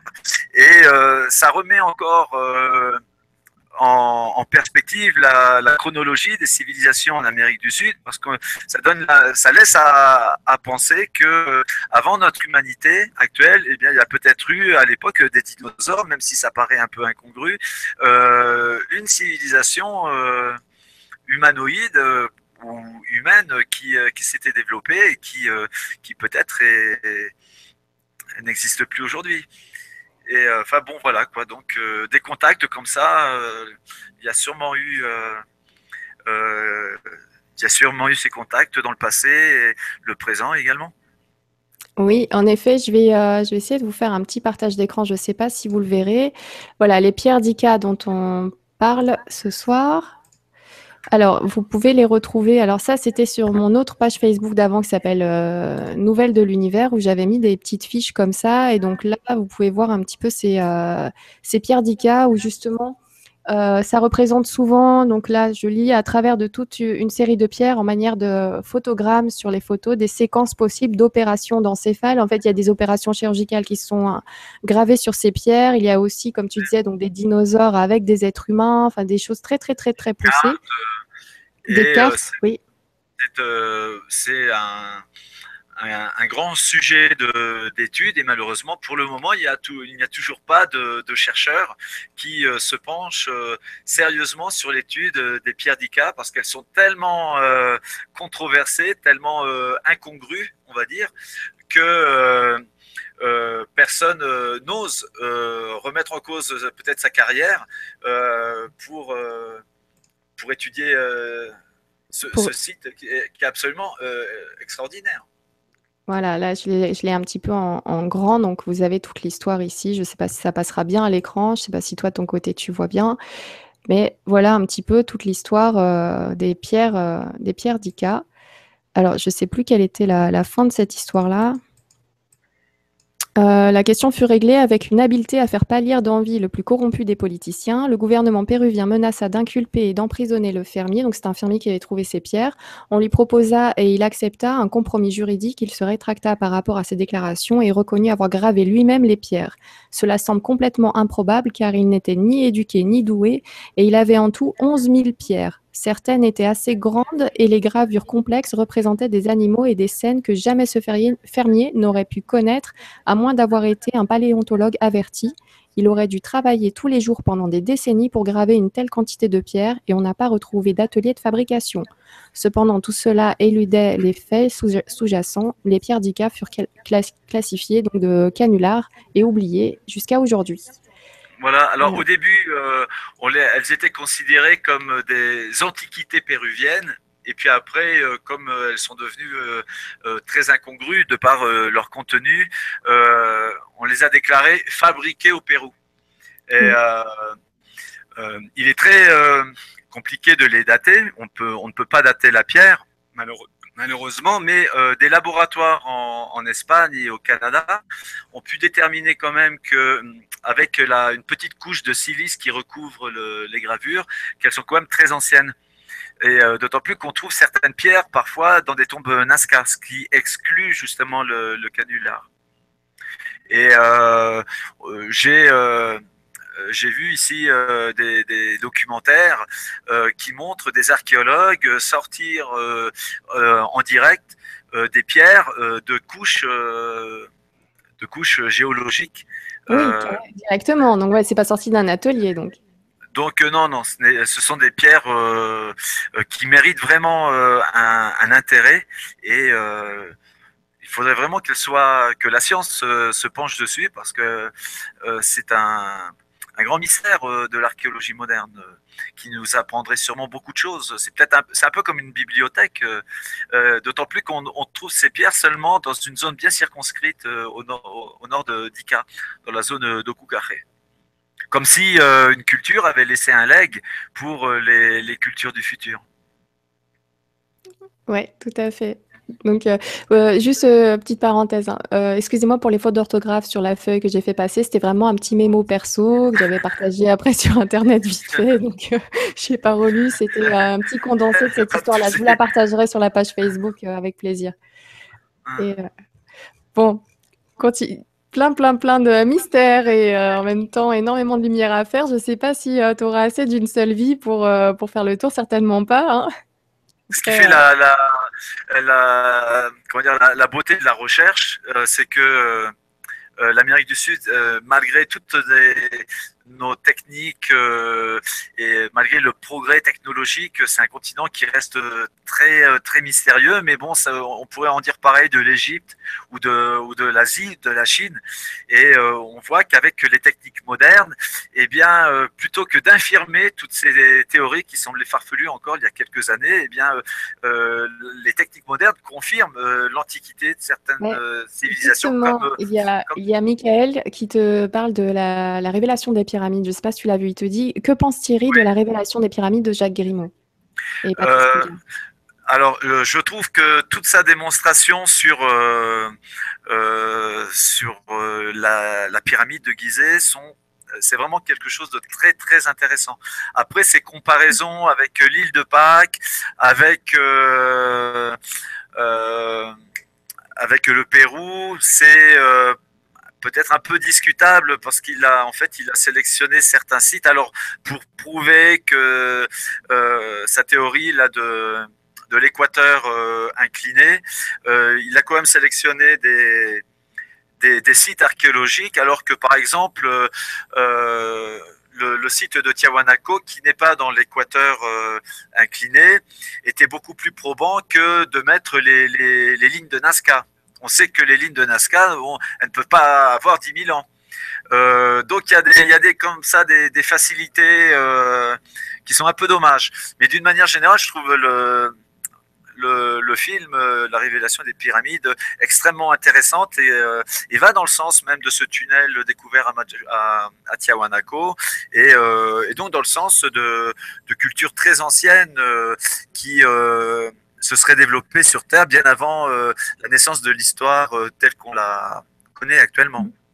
En tout cas, voilà, moi, moi aussi, c'est vrai que c'est quelque chose qu'on peut tous facilement comprendre. La démarche, en tout cas, du documentaire est passionnante, très intrigante, très, très, très intéressante. Il y a des points qui sont révélés qui sont assez percutants, si c'est pas perturbant parfois. Et en effet, euh, la, pardon, la, la théorie de, de, Jacques Grimaud, selon laquelle la Grande Pyramide serait un peu l'horloge de notre planète, à mon avis, elle est euh, tout à fait euh, recevable. Enfin, moi, je suis euh, assez plutôt convaincu par, par sa démonstration. Ah oui, moi, le, le documentaire m'a tellement impressionné que je veux bien lui accorder un certain pourcentage d'erreur par rapport à la masse d'informations qui a été donnée. C'est vrai que. Non, tout à fait, tout à fait.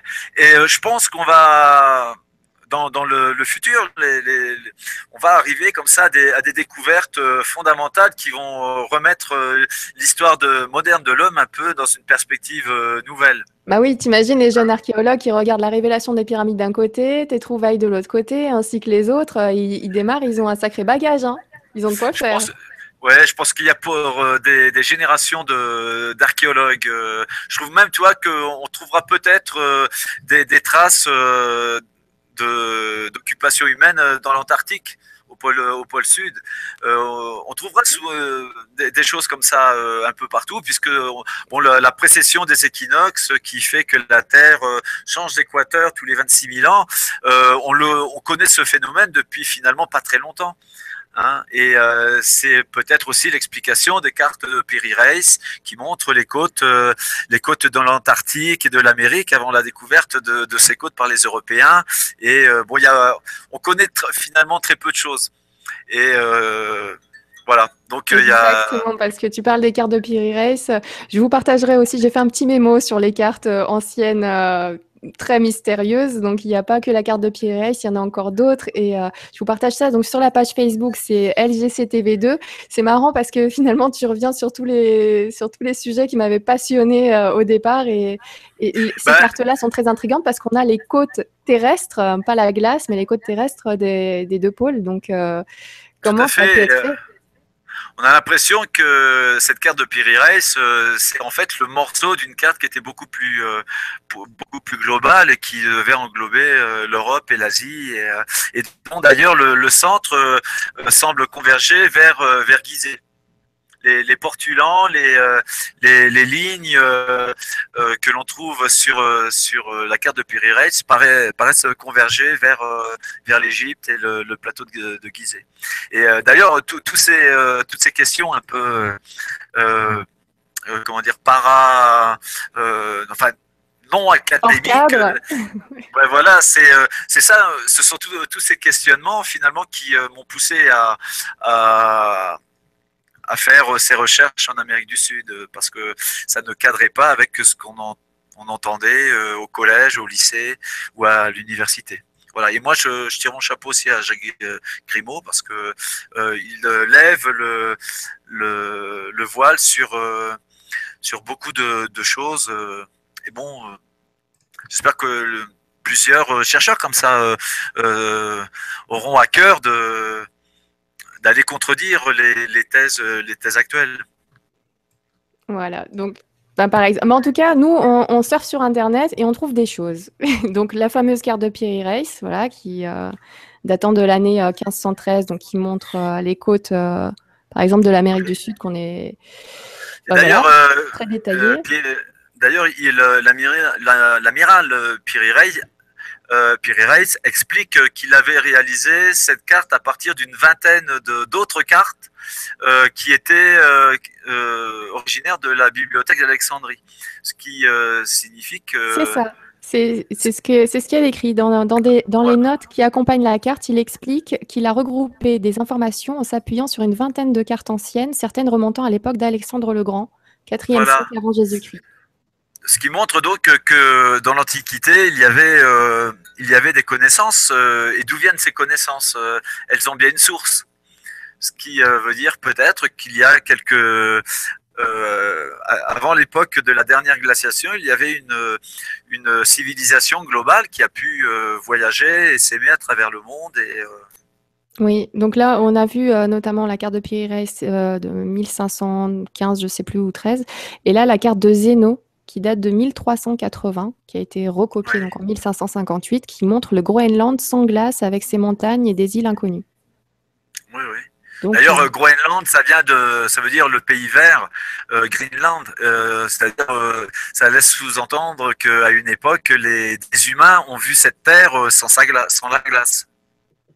Et euh, ce qui explique pourquoi d'ailleurs les, les, Vikings peut-être sont allés jusqu'en Amérique du Nord et peut-être même euh, en Amérique du Sud.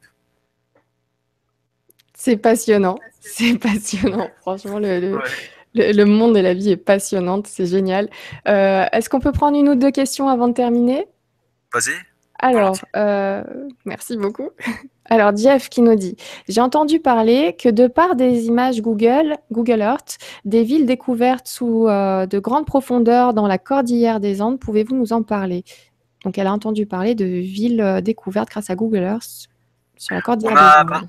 On, trouve, euh, grâce à, Google, alors des villes, je ne sais pas.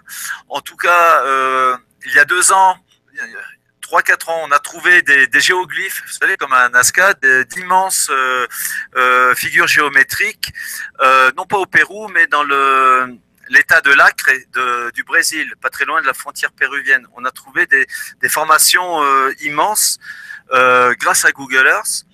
Et le plus le plus curieux, euh, ça a été euh, des, structures sous-marines euh, que l'on a repérées grâce à Google dans des lacs au nord du lac Titicaca, dans la cordillère des Andes, par Google Earth. Et les, journaux locaux ici à Cusco en, ont, parlé pendant, enfin, pas, mal de temps, il y, a, deux ou trois ans, ils montrent des, structures géométriques au, fond de certaines lagunes, enfin de certains lacs du sud du Pérou. Donc c'est vrai qu'avec euh, Google, on peut euh, trouver des, choses euh, intéressantes. Il faut faire attention parce qu'on peut être amené à, confondre la nature et puis ce qui peut être artificiel. Et très souvent, j'ai des, amis internautes qui, qui me contactent parce qu'ils pensent avoir trouvé ici ou là des sites archéologiques par, par Google Earth. Et des fois, ils, ont raison. Il s'agit bien de sites archéologiques. Merci beaucoup. Merci Jeff pour ta question. Euh, Marie qui, te qui disait en début d'émission Bonsoir Nora, bonsoir Thierry et bonsoir à tous. Je pressens encore de merveilleuses découvertes ce soir. Belle vibra pour tous. Très bonne intuition, Marie. Merci beaucoup pour ton commentaire. Euh, Yenaël qui te dit Merci pour ta réponse, Thierry. C'est toujours agréable de voir quelqu'un ouvert d'esprit à tous ces mystères en ayant les pieds sur terre et la tête dans les étoiles. Namasté et bonne recherche à toi et à toute ton équipe. Yenaël. Merci, merci, c'est très sympa. Allez, une petite dernière question pour la route. Euh, je ne sais pas, un petit peu au hasard. Euh, allez, Tim Belin qui nous dit, je, elle a été énormément likée, c'est pour ça que je l'ai sélectionné finalement, il n'y avait pas vraiment de hasard. Donc il nous dit, je ne sais pas si ça te dit quelque chose Thierry, mais des statues en Amérique du Sud représentent un homme type africain portant un autre euh, portant un autre type asiatique sur une même statue. Cela voudrait donc dire beaucoup de choses. Peux-tu nous éclairer? Donc, est-ce que ce serait les Olmecs, par exemple Oui, je pensais, euh, je pensais à ces, euh, à ces visages Olmecs. Euh, mais qui sont pas au Pérou, là, qui sont en Mésoamérique euh, et qui ont un visage un peu négroïde avec un, espèce de casque. Il y a peut-être eu des contacts. Il y a, il y a peut-être eu des, forcément eu des contacts entre euh, le, le, vieux monde et le nouveau monde. Il suffit de se mettre sur une embarcation on va dire un radeau au large des Canaries et avec le système des alizés, on arrive au Yucatan en une vingtaine de jours mais le, avec le, le, système du Gulf Stream, on peut pas revenir euh, aussi facilement. Ce que je veux dire par là, c'est qu'il y a forcément eu des, des contacts euh, entre euh, le vieux monde et le nouveau monde. Et on a découvert à travers l'Amérique du Sud et la, en Amérique du Nord les traces de 25, 25 civilisations méditerranéennes sur le continent américain. Et par exemple, le dieu euh, Maya Quetzalcoatl au Kukulkan euh, est décrit comme un personnage euh, blanc, barbu, avec des yeux bleus qui venait de la mer de l'Est. Donc c'était probablement peut-être un naufragé de irlandais ou qui qui sait les légendes phéniciennes également. Les Phéniciens sont peut-être allés jusqu'en Amérique pour, pour chercher des métaux il y a comme ça euh, beaucoup d'incongruités archéologiques qui montrent qu'il euh, y a eu forcément des contacts. Par exemple, sous la, grande pyramide de Teotihuacan, les archéologues ont trouvé il y a euh, une vingtaine d'années un buste de cette taille-là. représentant un, homme avec une barbe fleurie qui ressemble énormément à un buste romain. Et je me souviens qu'il y a trois ans, ce buste a été envoyé en Allemagne, à Munich, pour être daté. Donc il y a eu des, contacts permanents. Il y a des légendes égyptiennes également, qui la légende du capitaine, par exemple, qui est une légende égyptienne qui raconte qu'à une époque où les Égyptiens faisaient la circonvolution de l'Afrique, ils seraient arrivés sur une île euh, importante et euh, ils font la description du Brésil. Euh, donc des contacts comme ça, oui, il y en a eu, je pense, depuis, depuis fort longtemps. Et puis, puis la, tradition chinoise qui raconte que euh, les, Chinois sont arrivés en Amérique en 1421. Et euh, les Japonais, on a trouvé beaucoup de, de céramiques euh, japonaises sur les côtes nord du Pérou. Donc des contacts, oui, il y en a eu forcément et qui ont influencé la civilisation sur le continent américain. Merci, merci beaucoup. Merci pour toutes vos questions. Il y a Arnaud qui te dit une pensée. Nous sommes en marche pour mettre en lumière toutes ces révélations de l'histoire de notre monde qui s'avèrent être bien différentes de ce que l'on veut nous faire croire. Cela concerne bien toutes les civilisations. Merci pour ton travail. Arnaud. Eh ben, merci, c'est très sympa. Bah, écoutez, moi, je vous remercie beaucoup pour votre présence à vous ce soir, pour vos questions. N'hésitez pas à laisser vos derniers commentaires en cours de route, que je puisse envoyer euh, tous les commentaires non sélectionnés du soir à, Thierry par mail. Et euh, comme ça, tu pourras avoir un aperçu des questions qui, auraient pu t'attendre. Euh, Sait-on jamais, si on fait une autre émission, tu pourras à ce moment-là développer un petit peu plus certains points qui n'ont pas eu le temps d'être abordés ce soir. En tout cas, je te remercie énormément, Thierry, pour euh, ta présence ce soir. Comme d'habitude, je laisserai le mot de la fin à mon invité. Donc, ne raccroche pas, reste bien avec moi jusqu'à la fin du direct. Mais moi, j'en profite pour dire au revoir à tout le monde. Je vous remercie tous pour votre présence. Euh, j'ai plus l'agenda sous les yeux, mais je sais qu'on. Si, c'est bon, j'ai pas besoin d'avoir l'agenda sous les yeux. On se retrouve lundi avec Claire Thomas qui va nous parler de Bruce Lee. Et Claire Thomas est médium pour ceux qui nous rejoignent et qui ne la connaissent pas. Et on va aborder Bruce Lee, mais avec une médium, on va parler de ses vies antérieures et qui il était réellement et peut-être qui il est aujourd'hui. Donc, euh, j'ai très hâte de vous retrouver lundi à 20h avec Claire Thomas sur LGC2 Lumière sur les mystères de l'univers. Encore une fois, merci pour votre coup de main sur euh, le site KissKissBankBank pour m'aider à améliorer un petit peu le système et améliorer la chaîne, tout ça. Donc, encore un énorme merci. On a encore 30 jours pour aller au bout. Je suis sûre qu'on va y arriver la pensée créatrice. Donc, une bonne pensée, ça peut bien aider. N'hésitez pas à partager l'info. Donc, je vous remercie beaucoup pour votre présence ce soir. Encore un énorme merci, Thierry, pour ce voyage qu'on a fait avec toi. C'était vraiment passionnant. Euh, j'ai vraiment hâte que tu reviennes pour nous en dire encore plus parce que je sais que tu as plein, plein d'infos. Et euh, ça se voit parce que tu parles beaucoup et tu pourrais nous dire plein, plein de choses. Donc, euh, là, les deux heures sont passées. donc, t'inquiète pas, on va, se revoir, c'est certain. Donc, je te remercie énormément. Et donc, comme d'habitude, je laisse le mot de la fin à mon invité ce soir, c'est Thierry Jamin, l'archéologue. Je t'en prie. Bah écoute, euh, Nora, c'est moi qui te remercie euh, infiniment pour euh, ton invitation. C'est toujours un plaisir de, de présenter mes recherches et celles de, mon groupe. Hein. Encore une fois, c'est une recherche collective. Tout seul, on n'est rien, on ne peut rien faire. Et je remercie voilà également tous les tous les internautes qui euh, euh, qui ont participé à cette à cette émission et euh, si ces recherches les intéressent, ils peuvent nous retrouver sous, sur sur Facebook ou, ou sur les différents sites que tu as montrés, grandpaititi.com par exemple. Et voilà, qu'ils n'hésitent pas à me contacter s'ils ont des des questions euh, particulières ou euh, s'ils veulent euh, nous soutenir. Voilà, encore une fois, muchas gracias a todos et à très bientôt. Merci beaucoup. Et finalement, j'ai oublié, mais j'avais une blague ce soir. donc, je, je, reprends la main et, et donc je, voici la blague. Hein. Vous m'excuserez si elle n'est pas drôle. voilà, et en plus, elle est un petit peu longue. Donc, je vais me permettre de la lire.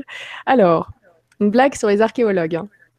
En mars 2009, des archéologues américains ont fait une découverte surprenante dans un site aztèque. Des fins fils de cuivre étaient attachés à des poteaux de bois vieux de 12 siècles. Ces chercheurs supposent qu'à cette époque, les Olmecs possédaient déjà un réseau téléphonique. Dès le mois suivant, les Russes affirmaient avoir trouvé dans un site préhistorique de Mongolie des fibres de verre. Ils pensent être en mesure d'affirmer que les Mongols possédaient déjà il y a 2000 ans un réseau de communication par fibre optique. Début juin, les archéologues français ont creusé autour des mégalithes de Carnac en Bretagne. Ils n'ont rien trouvé, absolument rien. La preuve est faite que nos ancêtres disposaient déjà il y a 5000 ans d'un réseau sans fil. Je vous remercie beaucoup. Voilà comment on avance. Donc voilà, passez, euh, passez une bonne fin de soirée, un agréable week-end à tous et je vous fais un énorme bisou et encore un énorme merci à toi Thierry pour, pour ta présence ce soir. Merci. C'était avec euh, plaisir. À bientôt Nora. Ciao. Bonne soirée.